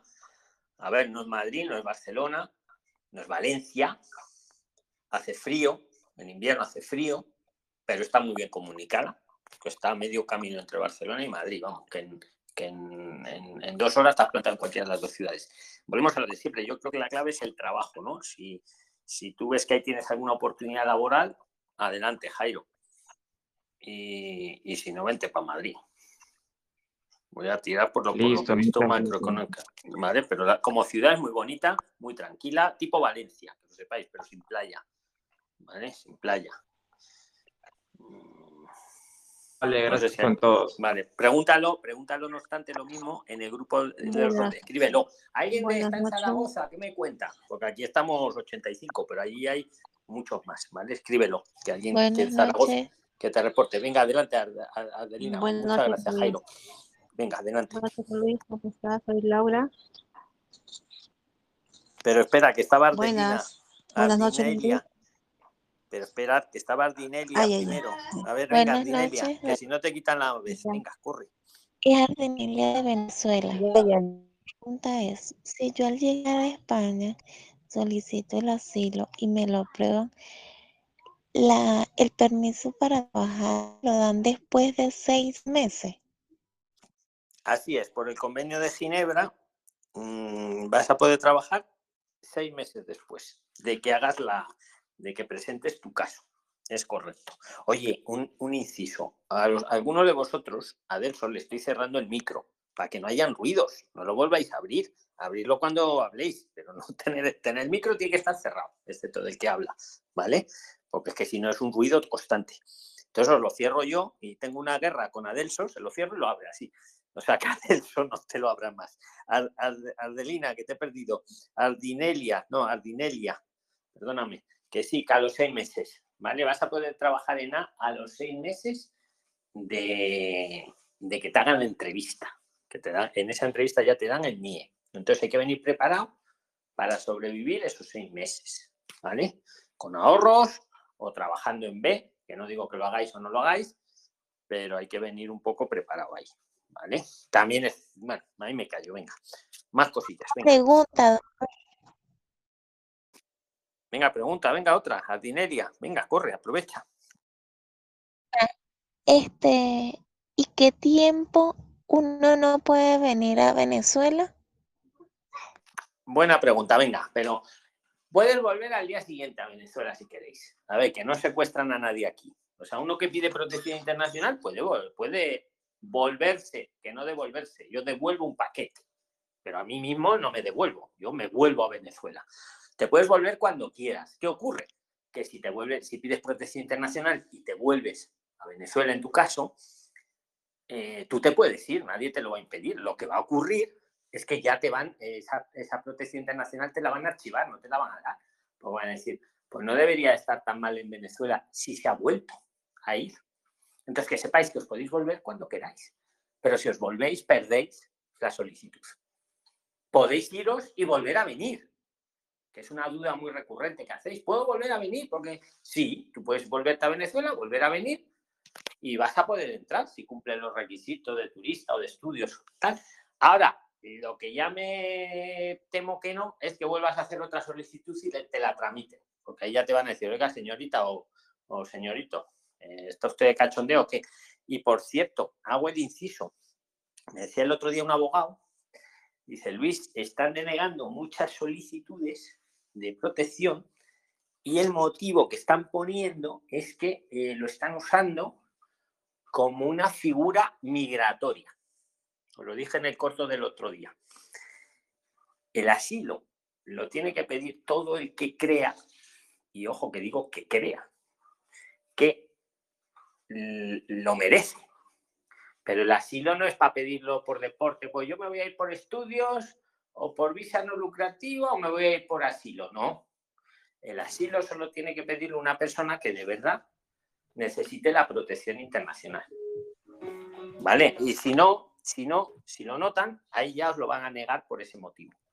Otra cosa que uno, que yo no digo que lo hagáis, que uno pida asilo como estrategia para ganar tiempo.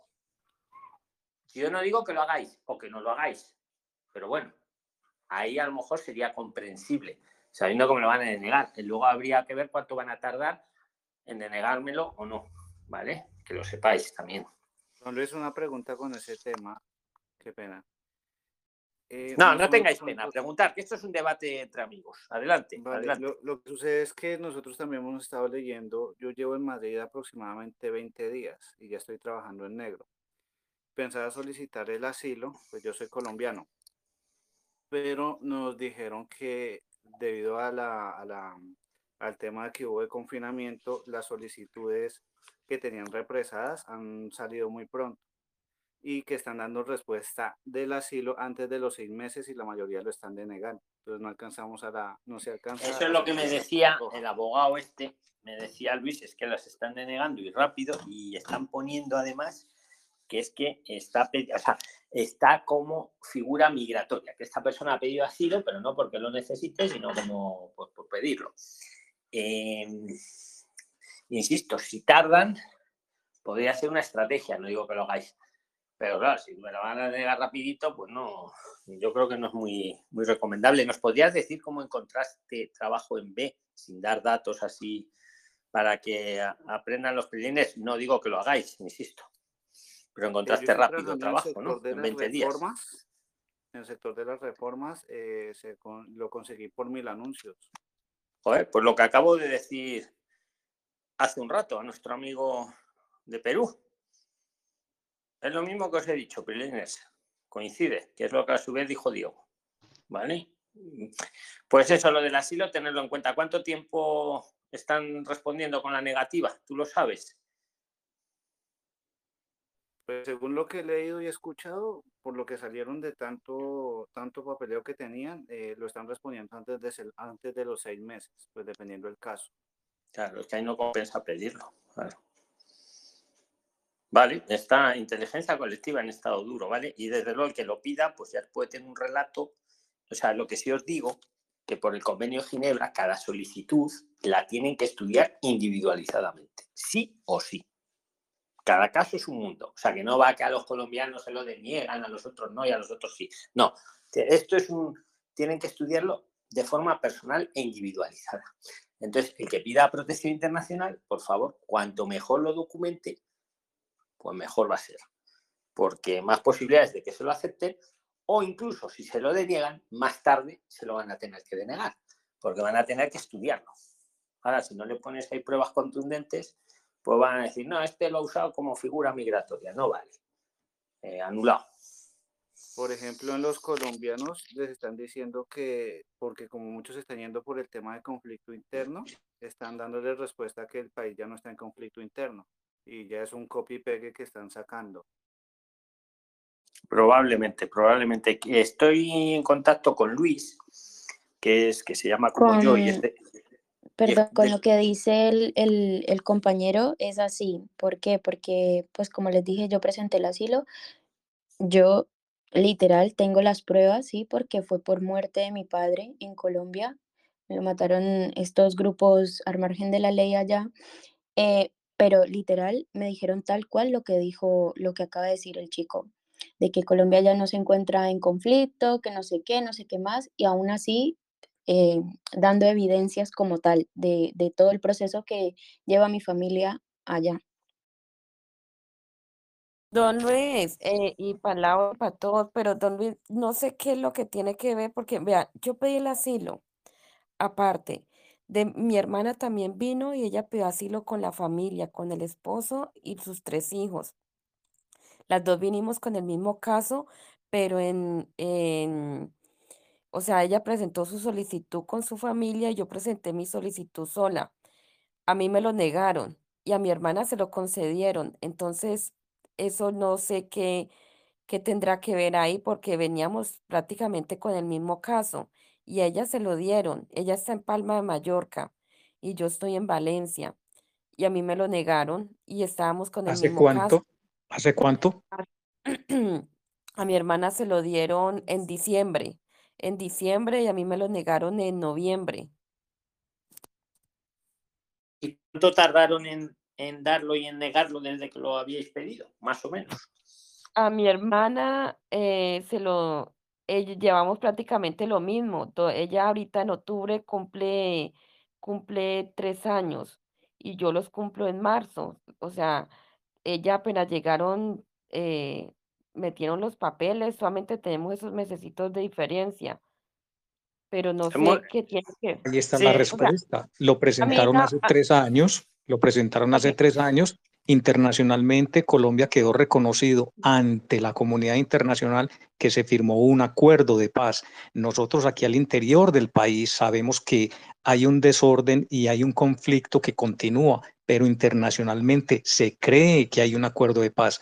Usted presentó ese caso, esa solicitud hace tres años, se tomó, se tomó entre dos años y medio y tres años para obtener respuesta, cuando eso no se había, eh, como se dijera, recrudecido esta situación interna que tiene Colombia, pero al exterior todos los países piensan que aquí estamos ya viviendo en paz, lo que no es cierto. Por eso la justificación de todas las peticiones de asilo tienen que hacerse con documentos fiacentes, muy reales, muy concretos. De lo contrario, se los van a rechazar. Claro, yo pues también traje, yo mis documentos también, antes inclusive, yo presenté documentos y mi hermana no presentó documentos. O sea, no sé, no sé, ahí a mí una abogada me dijo que yo podía demandar eso porque eh, somos el mismo caso y me lo tendrían que dar a mí también. Pero sí, pues podría ser, sí, e, es, buen motivo para recurrirlo. O, o se lo por no, por si, no estudian los dos casos. No, no la perjudicas, ¿eh? No, o sea, a tu hermana se lo han dado, no se lo van a quitar si tú, si tú recurres basándose en que a tu hermana con el mismo caso se lo han dado. En todo caso, te lo pueden dar a ti, pero a tu hermana no le va a perjudicar. Ah, ya. No, demuestra un poquito la arbitrariedad, depende un poco de quién, de quién lo haya estudiado. No, sé por, no, es que no, hay, no es un blanco. Esa es, otra, esa es la otra explicación para estos casos, que todos los jueces, eh, perdón, todos los inspectores que analizan estos casos no miden al, al, al solicitante con la misma regla algunos son más flexibles, algunos son más estrictos. Es lo mismo con los agentes de inmigración en los puertos fronterizos. Algunos son más detallistas y piden todos los requisitos, algunos son más flexibles. Eso también influye no tanto en qué, documentos presentes, sino quién es el que te está estudiando tu caso. Ahí y, añadiría, y añadiría con los NIES. Y añadiría con los ¿Por qué? Pues mi hermana me dice, mi hermana me dice que en Palma de Mallorca es más, es más fácil pedir el asilo, que las citas son muy rápidas, que todo es más agilizado. No sé si de pronto será por eso. ¿Lo pedisteis en el mismo sitio? Sí, lo pedimos en el mismo sitio. lo que, lo, que, lo que sí os digo que al final quien resuelve es la Oficina de Asilo y Refugio que está en Madrid. Pero también es cierto que en, unas comunidades autónomas te van a atender mucho más rápido y, más y, mucho mejor que no traje, ya te están mandando la cita para dentro de no sé cuánto. Pero luego todo el expediente lo mandan a Madrid, a la Oficina de Asilo y Refugio, que es única, el Ministerio del Interior. Pero, eh, pero ciertamente, efectivamente, el trato, la el tiempo para tomarte la declaración, el cómo te la toman, todo eso es muy diferente según las comunidades autónomas. Eh, yo creo que pues, pues, por eso hacemos todo esto, porque hay que luchar, hay que darnos la información y, y yo creo que vamos bien, vamos seguís, Prines, con lo que queráis. Don Luis, una preguntita. Me, me quiero salir un, un poquito del es una pregunta aprovechando. Es que yo voy a traer a mi hijo, pero entonces eh, yo le, estaba, le iba a comprar el, el billete de avión, de vuelo, y la, la agencia de vuelos me dice que la reserva de hotel no es necesaria pedírsela, eh, o sea, se la va a hacer por 10 días ella me dice que le pida dos días, que, que le haga reserva de hotel dos días en Valencia, que esa la pague y que haga las otras en, otra, en otro hotel, por ejemplo, que digamos en Gandía. ¿Usted qué me recomienda? Que haga una sola reserva de hotel toda misma en una sola parte y que la pague o que pague solamente dos, dos noches en, como decir, en Valencia. Vale, eh, Beatriz, eh, ¿cuánto tiempo viene ella? Eh, él, mi hijo, él viene, le tengo para 10 días. Pues casi ya no me complicaría. ¿Viste el vídeo de ayer? Porque había un caso. Es que esto es como lo que estamos hablando. Depende un poco de... hay veces que no te, ni te lo miran o te lo miran y les da igual que esté pagado que no esté pagado. Pero como te toque uno pijotero, Vamos, yo he visto casos que hasta le hacen, para dejarle entrar, le dicen, bueno, pues como no lo tiene, hágasela aquí mismo. Con su móvil hágase la reserva. O sea, yo, vamos, si yo fuera tú y, quiero ir sobre seguro, me haría la reserva. Por los 10 días, si puede ser, claro, eh, da lo mismo si es en el mismo sitio que en distintos. Si te es más cómodo darlo en el mismo sitio. Y lo que sí miraría, que sea barato y también que sea que lo pueda anular luego que a lo mejor pierdo tres días, pero luego los últimos los puedo anular, me devuelvan el dinero, porque sabes que muchos sitios te lo, te lo hacen, ¿vale? Eh, yo es lo que haría, si quiero ir sobre seguro, porque, porque sí es cierto que a muchas personas le dejan entrar, a lo mejor pagada los tres primeros días y los otros ya son los reservados, pero ahí eh, tuvimos un caso, aunque no era ella, ¿eh? decía que era su amiga, que a una amiga le había pasado, que no sé qué. Yo cuando es el amigo del amigo ya un poco bueno. Pero decía que como no tenía pagado, que no... Y ella tenía un problema, porque se había hecho la... Se había, se había pedido 89 días de turismo. fíjate, como tenga que reservar 89 días, pero 10 días en un sitio baratito de estos y luego que se pueda devolver. ¿Opináis algo de esto para ayudar a Beatriz? Eh, salió en Telegram ayer. Ayer un, chico compartió un caso parecido eh, donde, donde contó que en el aeropuerto a unas personas les revisaron y tenían pago el hotel y a eso los dejaron pasar y a los que no tenían pago, que solamente traían el dinero, no los dejaron entrar. Ayer salió en Telegram exactamente. Sí, pero no era de primera mano, efectivamente, que puede ser o puede no ser. Entonces, ante la duda, pues si lo podéis traer pagado. Y claro, y que luego se pueda anular, por lo menos recuperar algunos días, Beatriz, y como a lo mejor ni lo va a usar, pues lo más barato que sea, que sea, aunque tenga chinches, porque por cierto, os estábamos recomendando mucho unos hostales mochileros, pero había uno que lo han cerrado porque tenía chinches. Y han ido los de sanidad, han ido los de sanidad a fumigar. Y había una prilina que, que iba allí y se lo encuentra cerrado. Y le dice un vecino, pues ha tenido usted suerte, porque mejor que esté cerrado que no, que no salga usted llena de, de bichos. Don Luis. Vale, pero sí, solo para acreditar. Adelante, adelante. O sea que los mochileros, tener cuidado, tener cuidado a veces, que son muy baratos, pero adelante, adelante. Gracias. Buenas tardes para todos. Venga, eh, que va Alexander, que ha sido el primero. Adelante, Alexander. Los demás silenciar por sí. Gracias, muy formal. Eh, buena tarde para todos. Eh, pues nosotros, queriendo Dios, salimos el, el día martes para, para, Madrid y nosotros hicimos la reserva en un hotel, cinco días en Madrid y cinco días en, en Barcelona. ¿Motivo de que pusiste cinco, cinco días en Madrid y cinco en Barcelona? ¿Por qué era? ¿Porque ibais para Barcelona? De turismo, sí, de turismo. Vale. Y, tenemos la reserva ahí y tenemos otros, otros conocidos que han ido y han hecho la misma operación y no les ha pasado nada. Y, y solo con reserva, no, no pagada, ¿no? Reserva no paga. Simplemente. lo, digo, un funcionario muy pijotero. Que, pero vamos, en el peor de los casos, si os pasa eso, pues lo pagáis en el momento. Pues Simplemente que usted eh, al llegar tiene que cancelar la reserva o si no solamente pagar uno o dos días. Sí, sí, sí, estoy de acuerdo. Estoy de acuerdo. O sea, me parece bien. Don Luis, buenas noches. Una Venga, no me pidáis permiso, que esta es vuestra reunión. O sea, que cuando no estemos hablando, eh, venga, el primero en hablar se queda la palabra. Venga, Leona, o quién era la que estaba pidiendo permiso. Venga. Bueno, este pues el que quiera, el que quiera tomar la palabra, venga. Venga, Zuleika, te ha tocado. Ha sido. ¿Qué tal? Don Luis, buenas tardes. yo, yo, yo, yo. Ya, es Luis, disculpe, mire, yo le hablé el domingo pasado, le hablé, decía, aló, aló. Hola. A ver, una de las dos, de las A ver, no sé, bueno, eh, ya, Zuleika, Zuleika por aquí. Venga, pues adelante, Bueno, es sobre la visa no lucrativa, don Luis. Eh, yo estoy ya presentándome, ya tengo fecha cita en la embajada para presentar la documentación.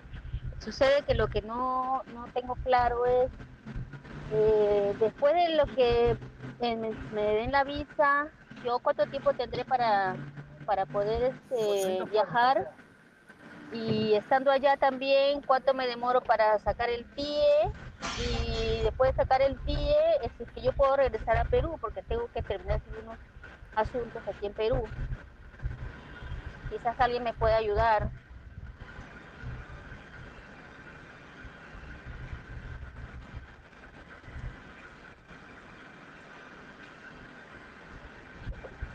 Hola. Hola, ¿me escucharon? Sigue, sigue, te escuchamos, sigue. Sí, eh, mi caso es ese, que tengo, eh, estoy pidiendo visa no lucrativa. Eh, ya tengo fecha de, cita en la embajada para el próximo mes. me dicen que puede demorar como mes y medio que me den la, la visa y una vez que yo estoy calculando, ¿no? Diciembre, enero, pero sucede que yo tengo que regresar a Perú para terminar de hacer unos, unos trámites aquí. Y yo quería saber si llegando allá a España, cuánto tiempo tengo para, eh, primero, cuánto tiempo tengo para yo viajar a España a a ver, Zuleika, venga, que te respondo para ganar tiempo. si ya lo, has si te hemos escuchado. Mira, eh, puedes viajar en la visa cuando te la dan, ahí te pone desde qué día puedes venir. Desde que te ponga ya puedes venir. En la visa te lo van a poner desde a partir de tal fecha. Y luego, eh, ¿cuándo puedes volverte a Perú? En el momento que tengas el TIE, puedes volver eh, a Perú a hacer esas gestiones. ¿Y cuánto te tardan en hacer el TIE? Pues depende de lo, de lo ávida que estés con la cita para el TIE. No deberían de tardar mucho, pero si pillas cita, ¿vale?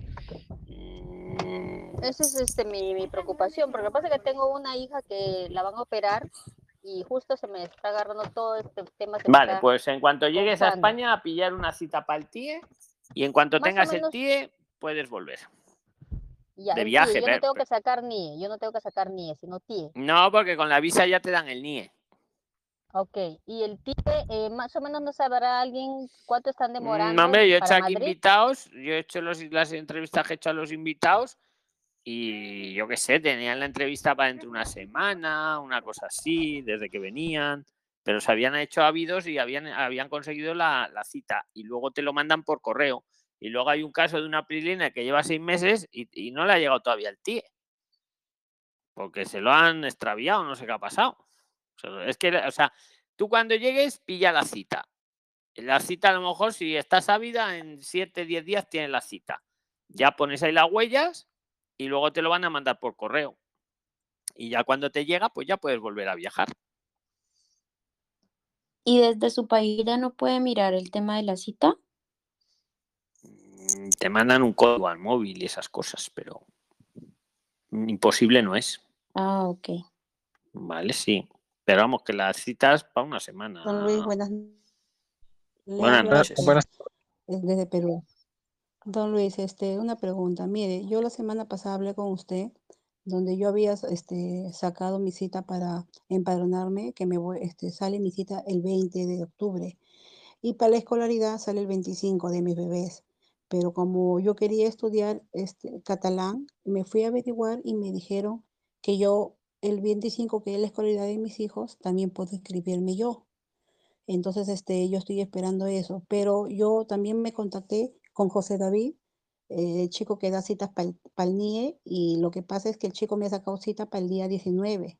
Y no sé, este, quisiera, este, si me pueden ayudar, este, si yo mm, primero voy a la cita del NIE o mejor espero mi escolaridad para poderme inscribir el 25. Esa es mi, mi confusión son cosas distintas. La cita del NIE y lo otro son gestiones paralelas. La primera que tengas, hazla. Lo único que para el NIE, llévate un motivo, claro. Iván, ¿qué querías decir? Mm, este. O sea, Leona, la primera que o sea, tú ves haciendo. No, no tienes que esperar uno por lo otro, puedes hacerlo. La primera que te toque, hazlo. Ves haciendo la tarea. Una cosa es el NIE y otra es lo. Eh, el chico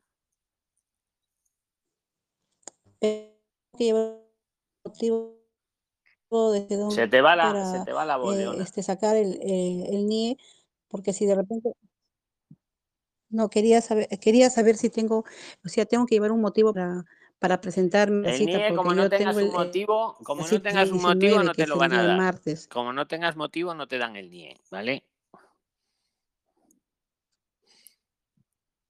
Leona, se te va ¿qué me recomienda este don Luis? Que lo, o sea, lo anule la cita. y que si pides el NIE tengas un motivo y ¿Qué que me, hagas ¿qué me recomienda? ¿Que lo anule la cita y que después lo pueda sacar? No, yo no te recomiendo que anule nada, yo te recomiendo que lo intentes.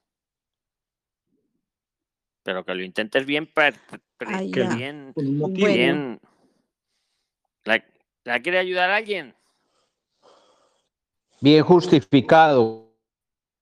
Claro, lo que estamos diciendo. ¿Quién me puede ayudar? A ver, no vayáis a pedir un NIE sin saber ni lo que es un NIE, por favor. Es que no me extraña luego que algunos no se lo den y, luego no, es que. No, es que. O sea, el que vaya a pedir el NIE, que se vea los vídeos del NIE, que ponga Priline NIE se los empape bien y el día de la cita verás cómo le dan el NIE. Ahora, como vayáis sin saber ni lo que es el NIE, pues no me extraña que algunos funcionarios nos lo den, de verdad. O sea, el, NIE tenéis que saber para qué queréis el NIE.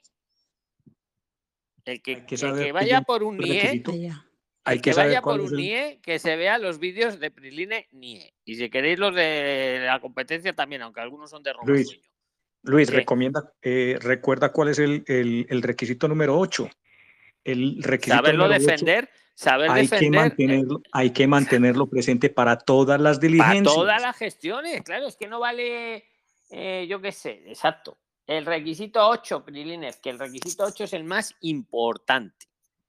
Eh, estabais hablando de reservas de hotel y, y decir, ¿lo pago o no lo pago? Pues mira, aunque solo lo tengas reservado, si tú lo sabes defender, pues vas a poder pasar. Si no sabes defender y no es blanco o negro. Venga, ¿alguien quiere aportar o preguntar? Venga. Iván, ¿querías decir algo que te ganó la chica? Si quieres eh, aprovechar, Iván Castilblanco, venga. Adelante. sí, sí, buenas tardes. Sí, buenas tardes, buenas noches allá en España. Aquí en Colombia, buenas tardes. Eh, don Luis, eh, para mí es un placer de verdad pertenecer al grupo y bueno, un saludo para todos los privilines. Eh, la pregunta mía es sencilla, lo que pasa es que yo tengo una inquietud sobre unos documentos por, para pedir asilo político. Acaban de hablar sobre el tema que el compañero habló, dijo sobre lo que está pasando aquí en Colombia, que supuestamente para los ojos del mundo, ya aquí en Colombia todo está normalizado, es algo tranquilo, cuando la situación no es así. Porque yo no hace mucho fui desplazado, no sé si esto lo puedo decir aquí, pero fui desplazado por la violencia. ¿Ya? Entonces yo tengo mis documentos todo el día y eso no hace, eso no hace mucho, o sea, eso está muy reciente el desplazamiento. Entonces yo quería saber si yo con esos documentos que tengo eh, puedo llegar allá y pedir asilo político. Pues lo que estamos hablando, sí, sí puedes, de hecho, tú lo, sientes y, lo que estamos diciendo, Iván, cuanto mejor lo sustentes, cuanto mejor lo sustentes, más posibilidades que te den la protección internacional o incluso si te la deniegan, que más tarde, más tarden en denegártela, porque como lo llevas bien sustentado, pues les va a costar y no van a poder decir que lo pides por deporte. Entonces, acordaos lo que nos decía muchas veces en los vídeos, los que tenéis que pedir la protección internacional tenéis que poner la noticia X, la noticia de lo que fuera, o las noticias de lo que fueran, cuándo fue, qué fechas y cómo os afectó a vosotros particularmente, Iván. Pues mire, esta noticia de esta manifestación, de que sé, de no sé qué, en esta fecha, aquí tiene el recorte de internet, aquí viene la fecha, y a mí me afectó de tal forma particular. Sí, no, Listo, Esa es la clave para sustentarlo, que también aquí podríamos llamarlo el octavo requisito. Y todo eso en un relato, en un buen relato, que sea real y que lo llevéis por escrito. Por escrito, aunque luego también igual lo tenéis que contar, pero si lo lleváis por escrito, pues es mejor. Y cuanto mejor lo sustentéis, más posibilidades que, que os lo concedan. Y si no lo concedieran, repito, más tarde os lo van a denegar y habéis ganado tiempo. Pero siempre el que de verdad lo necesite como parece ser tu caso, Iván. No como el que dice, no sé si irme con una no lucrativa, irme por estudios o pedir asilo.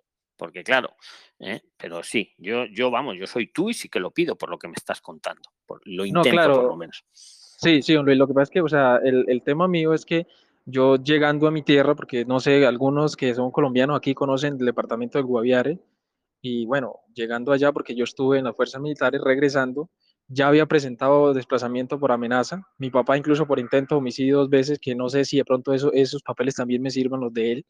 Que él Todo lo que puedas aportar nunca viene mal, mejor que sobre que no que falte, Iván.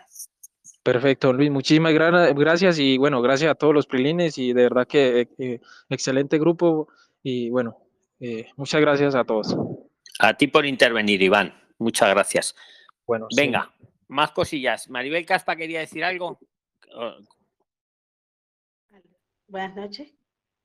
Ah, buenas noches. Adelante, quien ha dicho buenas noches ha ganado, ha sido el primero. Adelante la chica que ha dicho buenas noches. Buenas noches. Eh, yo tengo una duda con respecto a la visa de estudio. Eh, el dinero del, eh, del IPREM puede estar en una cuenta exterior en la moneda de denominación de ese país Sí. El debate, el debate lo tenemos en la actualidad si puede estar en criptomonedas, pero en la moneda de cualquier país puede estar perfectamente. Gracias. ¿Alguna duda más?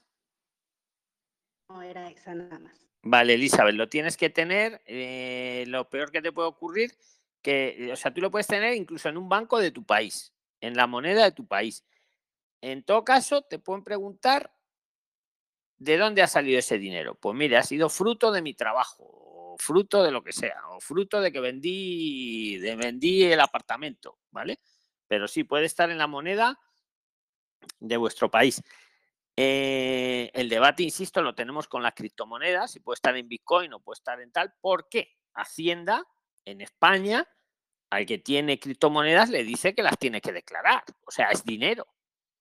Y entonces, claro, si yo vengo para mostrar IPREM, pues como es dinero también lo podré mostrar en criptomoneda, ¿no? Pues esa regla de tres. Pero bueno, eso, eso está en debate. Eh, que puede ser en soles o en, o en pesos, o eso seguro que sí. Venga, más cosillas. Don Luis, qué pena, otra pregunta. No tiene que Eh, dar pena, esto es un debate libre, Beatriz. Venga. don Luis, bueno, dos preguntitas, entonces aprovecho. En la primera, ¿cuánto tiempo al llegar mi hijo él puede solicitar asilo? O sea, ¿cuánto tiempo se puede quedar? O sea, ¿al cuánto tiempo de llegar puede solicitar asilo? Y la Puede otra pedirlo, pregunta te es, respondo la primera, puede pedirlo desde el momento que llega hasta 30 días desde que ha llegado. No es 30 días. aconsejable pedirlo, pedirlo en el aeropuerto porque les fuerzas a que te respondan allí mismo y la respuesta tarda a lo mejor cinco o seis días y te toca vivir al Tom Hanks ahí en el aeropuerto y no se vive bien por los testimonios de los prislines. No lo tienen bien acondicionado. Entonces es mejor pedirlo, claro, al día siguiente, a los tres días, ¿vale? Eh, siempre dentro de los 30 días, es lo que dice la legislación. También es cierto que si a uno se le pasan los 30 días y no lo sabía, eh, han cambiado sus circunstancias, eso no quiere decir que después de los 30 días no lo pueda pedir, también lo podría pedir, pero lo aconsejable es en los primeros 30 días, desde que porque yo llega uno. tengo, yo tengo una amiga que lo pidió a los ocho meses. Sí, sí, se puede, se puede pedir. La ley dice que en los primeros 30 días, pero si a uno, vamos a suponer que no sabía que existía la figura y le están persiguiendo en su país y se entera a los ocho meses de que existe esa posibilidad, pues claro que lo puede pedir a los ocho meses. O si a uno que no le perseguían, ahora le han empezado a amenazar a su familia y no puede volver, pues claro que lo puede pedir a los ocho meses. Aunque lo Ah. suyo es pedirlo en los primeros 30 días, porque menos pegas te van a poner, claro. Y se trata de, de facilitar. Más cosillas, Ah, Beatriz. Sí, eh, don Luis, la otra pregunta que le iba a hacer, cuando él pida el asilo, le dan para lle- rellenar un formulario, él pone para que ponga su núcleo familiar. Yo que pedí el asilo y a mí que me lo negaron, ¿él me puede volver a poner ahí en el núcleo familiar? Claro que sí, claro que te puede poner Beatriz. Mm, vale, O sea, vale, yo de verdad, yo el consejo que os puedo Mm. dar es que intentéis las cosas. Cumpliendo la ley, intentar las cosas. Y lo puedes Vale, pedir una vez, puedes pedirlo dos veces. Yo sí, sí me que me incluyeran. Y Perfectamente. sabiendo que yo estoy en espera de respuesta de, ar- de arraigo laboral, Pues muy bien también. no, Aunque, no, no pasaría nada, no me perjudicaría. a ver, lo peor que te va a pasar, que te quedes como estás ahora. Que no, tampoco estás tan mal, pero vamos, que el no ya lo tienes, como decimos aquí en España. No sé si Mm. vosotros lo decís también según los países. Por intentar las cosas, si me preguntas si es compatible o es incompatible el arraigo laboral con pedir asilo, pues no es muy compatible. O vas por una vía o vas por otra. Pero en todo caso te lo van a denegar. ¿El arraigo laboral lo tienes bien sustentado? El, sí, yo lo desde, yo metí los papeles desde mayo. Me mandaron a pagar las tasas hace como dos meses, pero no he recibido respuesta aún.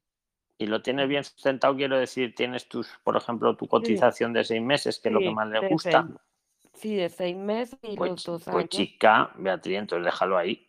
Pues espérate que te lo den, pregunta por tu Uno de los dos le expediente. va a salir resuelto. Claro, lo que no, lo que en Uno paralelo no sé yo, claro, si, si yo lo que iba a decirle Bruno que que si tiene pedido el arraigo laboral y lo tiene sustentado sin ninguna duda, ¿para qué pedir asilo, no? ¿Para qué... No, Claro, claro, por eso. sí, no, o sea, es para, que yo era para esto. saber si mi hijo me metía en el, en el núcleo familiar, pero entonces mejor que a mí no me incluya en el núcleo familiar.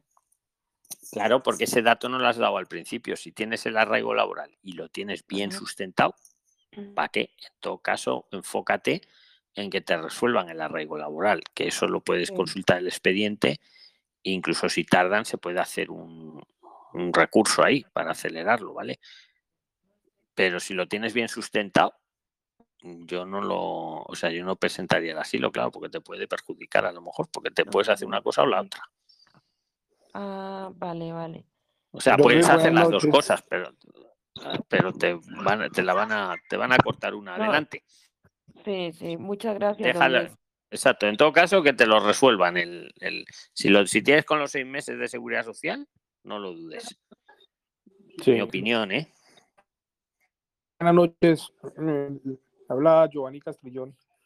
Quería hacerle una preguntita. Yo tengo tengo cita para el NIE ahorita. Adelante, el- adelante, Giovanni, te escuchamos. Tengo cita ahorita el 19 para en Juan Labrada tengo cita para lo del NIE. Entonces, pues eh, ya yo la tengo eh, a pedir el cita el NIE para, para estudios. Eh, hay un, un problema que allí me presente y después pase la solicitud o, o solicito el NIE por estudios. ¿Has oído lo del octavo requisito, Giovanni? Lo que acabamos de hablar Sí, hace sí. un rato. Sí, sí, o sea, sí. no vale solo llevar la carta. El funcionario, Ya. el funcionario, su trabajo es desconfiar. Por cierto, Mm, ya. los de Fuenlabrada tienen buena fama, pero el trabajo del funcionario es desconfiar. Entonces, Mm, a mí me ha pasado que me han llegado a llamar, me han dicho, oye, eh, tal, me han preguntado, es que tengo aquí a tres. Va- eh, como en manada me decía, no decía esa palabra, pero que hay tres. Entonces, no, no, no, pues claro que están estudiando, porque es que estabais estudiando, Ya. ¿vale? Pero que, que, que, que no se fiaban. Pues claro, de repente van tres ahí a pedir el NIE el mismo día y me llamaba la mujer policía y me preguntaba, oiga, ¿qué, hu- ¿tiene usted un alumno, lo que sé, Juanito Pérez? Y se lo miré, pues sí, sí que lo había. entonces ya- pero escucha, que es muy importante lo que os pregunten. Entonces, saberlo Mm. defender, que es la realidad. Si uno viene a estudiar o viene a hacer unas prácticas o se va a comprar un carro, no vale con la carta de, que- de que me voy a comprar un carro. Si te- ¿Para qué quiere usted? Y si en la carta pone me voy a comprar un carro, pero uno no sabe decir que se va a comprar un carro, pues no se lo van a dar. Ya, Vale. ya, ya. O sea, Sí. un poco el octavo requisito. Tener Mm, muy ya. claro, ¿vale? Sí. eh, no, no es una entrevista tan difícil como a lo mejor la de protección internacional, pero es una entrevista. Ellos, ellos y es su trabajo, claro, hay que entenderlo también. Ellos tienen que, un poco, entre comillas, desconfiar de buena forma. A ver, ¿usted para qué quiere el NIE? No vale decirle, pues lo que pone ahí en la carta, yo no lo sé. Como le digas eso, no te lo van a dar. Estoy, Sí, estoy sí, no. exagerando un poco para que me entendáis, ¿no? Claro. ¿Me entendéis, no? O sea, que además Sí. es la verdad. Vamos, o sea, pedir el NIE cuando de verdad lo necesitáis para un motivo socioeconómico, que es lo que dice la ley, ¿vale? Y, Mm, ya. y- ¿vale? ¿Querías decir algo más, Giovanni? Eh, esto otra cosita, eh, otra cosita, eh, mi esposa creo que está llegando por allá a finales de noviembre. ¿Habrá algún problema que ella entre sola con el niño? ¿Que entre ella sola? ¿Con quién, perdón? Con el Con el niño, con el bebé. Sí, No, si tiene, tiene el permiso del papá para viajar el bebé. sí, sí, sí. Pues si tiene el permiso, ese es el, el único inconveniente que yo veo. ¿Alguien quiere aportarle algo más de a Giovanni? ¿Alguien? ¿Prilines? No, Pues lo único sería que de pronto si es menor de edad, menor de 12 años, tenga Sí, en cuenta con la vacuna. Él es bebecito, entonces no tiene 18 meses. Ah, bueno, y con el permiso del padre, del señor padre, no tiene ningún problema. O sea, no molestan en el aeropuerto, no la molestan en, en el aeropuerto a ella, ¿no? Después de que tenga el permiso del padre, no. Mm, ya, y los requisitos, todos. Eh, no, porque si está bebiendo de la leche de la mamá, no le piden los 96 euros esos por día. Ah, eso es lo que le, eso es lo que le quería preguntar. ¿El IPREM para el niño también es el mismo, no? No, si está, está tomando todavía lactancia, ¿no? Sí, Lactante no. Si es Sí, lactante, es no. lactante. Ah, ya, si lactante no. Ah, ya, ya, ok, ok. Pero es que también es bueno que lleve de pronto el registro civil autenticado, pues aquí en Colombia es bueno que lo lleve. El registro civil autenticado sí es mejor. Ah, listo, listo. Hombre, muchísimas gracias por el aporte entonces. un saludo. Una consulta. Quería consultar acerca de, de un tema acerca de los niños. Por ejemplo, si hay niños, por ejemplo, que vino acá a España con seis años y ya actualmente tienen nueve años, pero su mamá está de manera irregular, ilegal, ¿no? Y su papá sí tiene la residencia, el niño podría optar o no, este, a través de los documentos de su papá regular sus documentos. A ver, si el niño, Maribel, Maribel, si el niño es iberoamericano y ya y lleva Mm, ¿Cuánto tiempo lleva? ¿Cuánto? Dos años. Pues le quedaría un año para el arraigo social, ¿no? Ah, ya. El niño también tendría que esperar, así como... ¿Cuál era la, otra, cuál era la opción que ibas a proponer, Maribel? bueno, había la, la, opción de... ¿Cuál? De... Ah, bueno, su papá también es... Su papá es residente. Su mamá sí, no no está de manera irregular. Pero él este yo digo no cuál sería las mejores opciones esperar un año más el niño para el arreglo social o el niño puede ¿Qué edad tiene qué edad tiene más o menos el niño Diez años. Es que un niño con diez años. hombre, podríamos decir que está irregular pero no no le veo yo muy muy irregular. O sea tiene su colegio, tiene su sanidad, no tiene necesidad de conducir porque tiene 10 años. Ajá. Yo tranquilamente, o sea, no le, eh, te voy a decir que no le falta nada. ¿Qué le falta? ¿Qué le falta? Nada. Dentro de un año así ya que pida el arraigo y ya está, ¿no? Yo no me complicaría, pero vamos, que te diga cualquier privilegio lo que considere. Yo te doy mi opinión, Maribel. Yo soy un niño de 10 años Llevo dos años en España, me esperaría un año tranquilo porque es que no me falta nada. Pero si alguien quiere aportarle algo, que hable ahora. No, es así como es correcto, es mejor así, mejor que espere.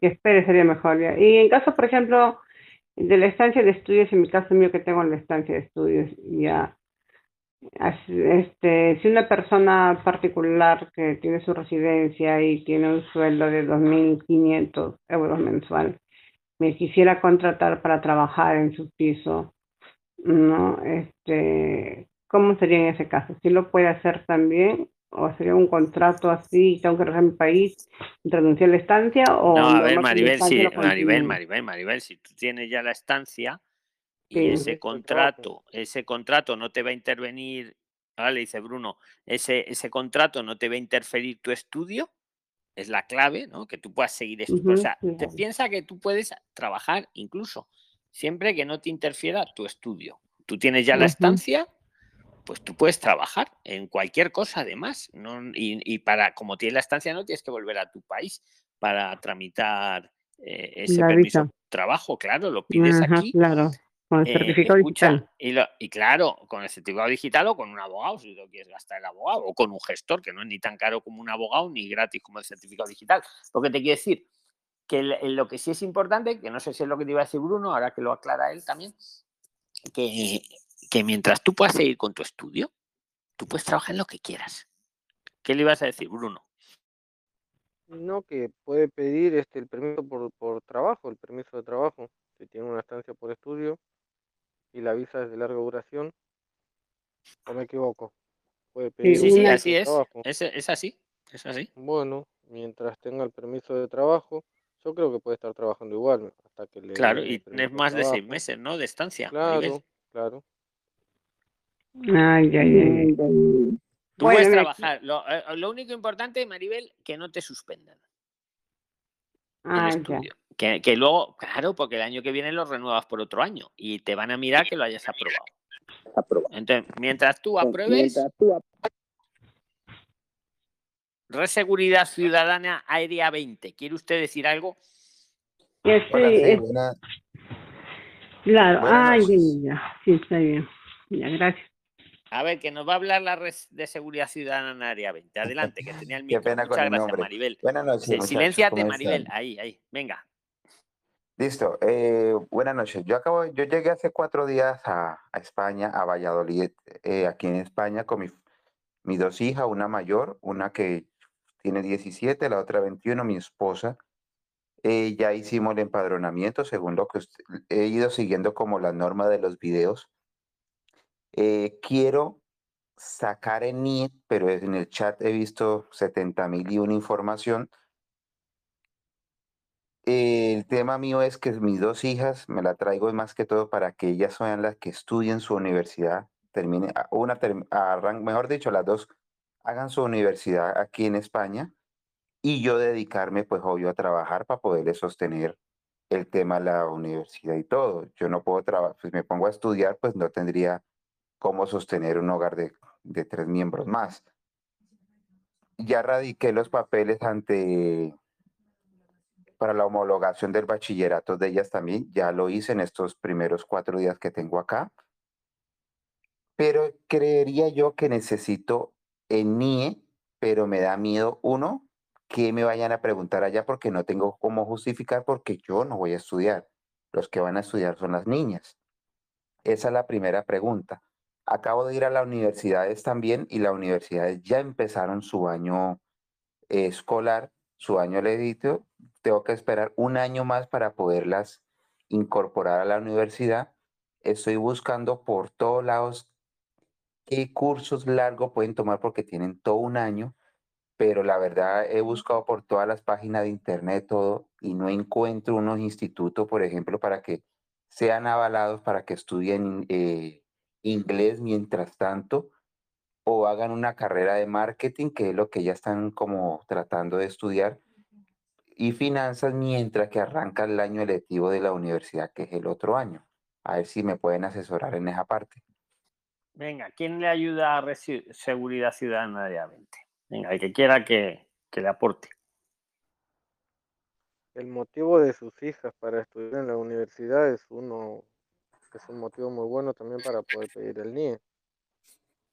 Correcto. Disculpa, no te escuché bien. ¿Me repites? Que tú vas a pedir, este, puedes pedir el NIE, o sea, tus hijos van a ir a la universidad, ¿no? Y bueno, necesitas un NIE como para poder alquilar o comprar un piso para que tú estés bien ubicado con ellas. Es un buen motivo. La universidad de tus hijas es un buen motivo para poder pedir el NIE. Pero si me- cuando me hablas de comprar un piso, ¿tengo que llevar alguna, algún documento que conste? No, no, pero ellos no lo saben, ellos no lo saben, ellos no lo saben. Tú puedes llevar los papeles de la universidad donde van a ir tus hijas. Ya, pero Mira, ¿qué tipo de papeles? Porque ya yo Vale, vamos. y me dijeron- A que ver, tenía re, que re seguridad. Hombre, un motivo, lo que te dice Bruno, muy es que el motivo, por ejemplo, para hacer la matrícula de la universidad, a mis hijas le piden un NIE. Eso puede ser un motivo para el NIE, por lo menos de tus hijas.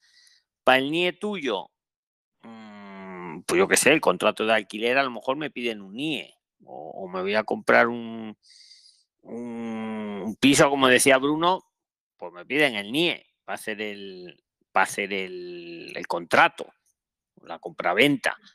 Eh, el motivo, insisto, tiene que haber siempre un motivo, pero que el motivo sea real, porque también te pueden decir, bueno, pues tráigame una, una constancia de eso, de que de verdad usted lo quiere para esto o para lo otro. Y, y, pero tu idea que es quedarte tú irregular, ¿o cómo? Sí, me tocaría en este caso quedarme a mí en regular trabajando. ¿Y por qué no te buscas un curso sencillito de, yo que sé, de cualquier cosa que no te ocupe mucho tiempo?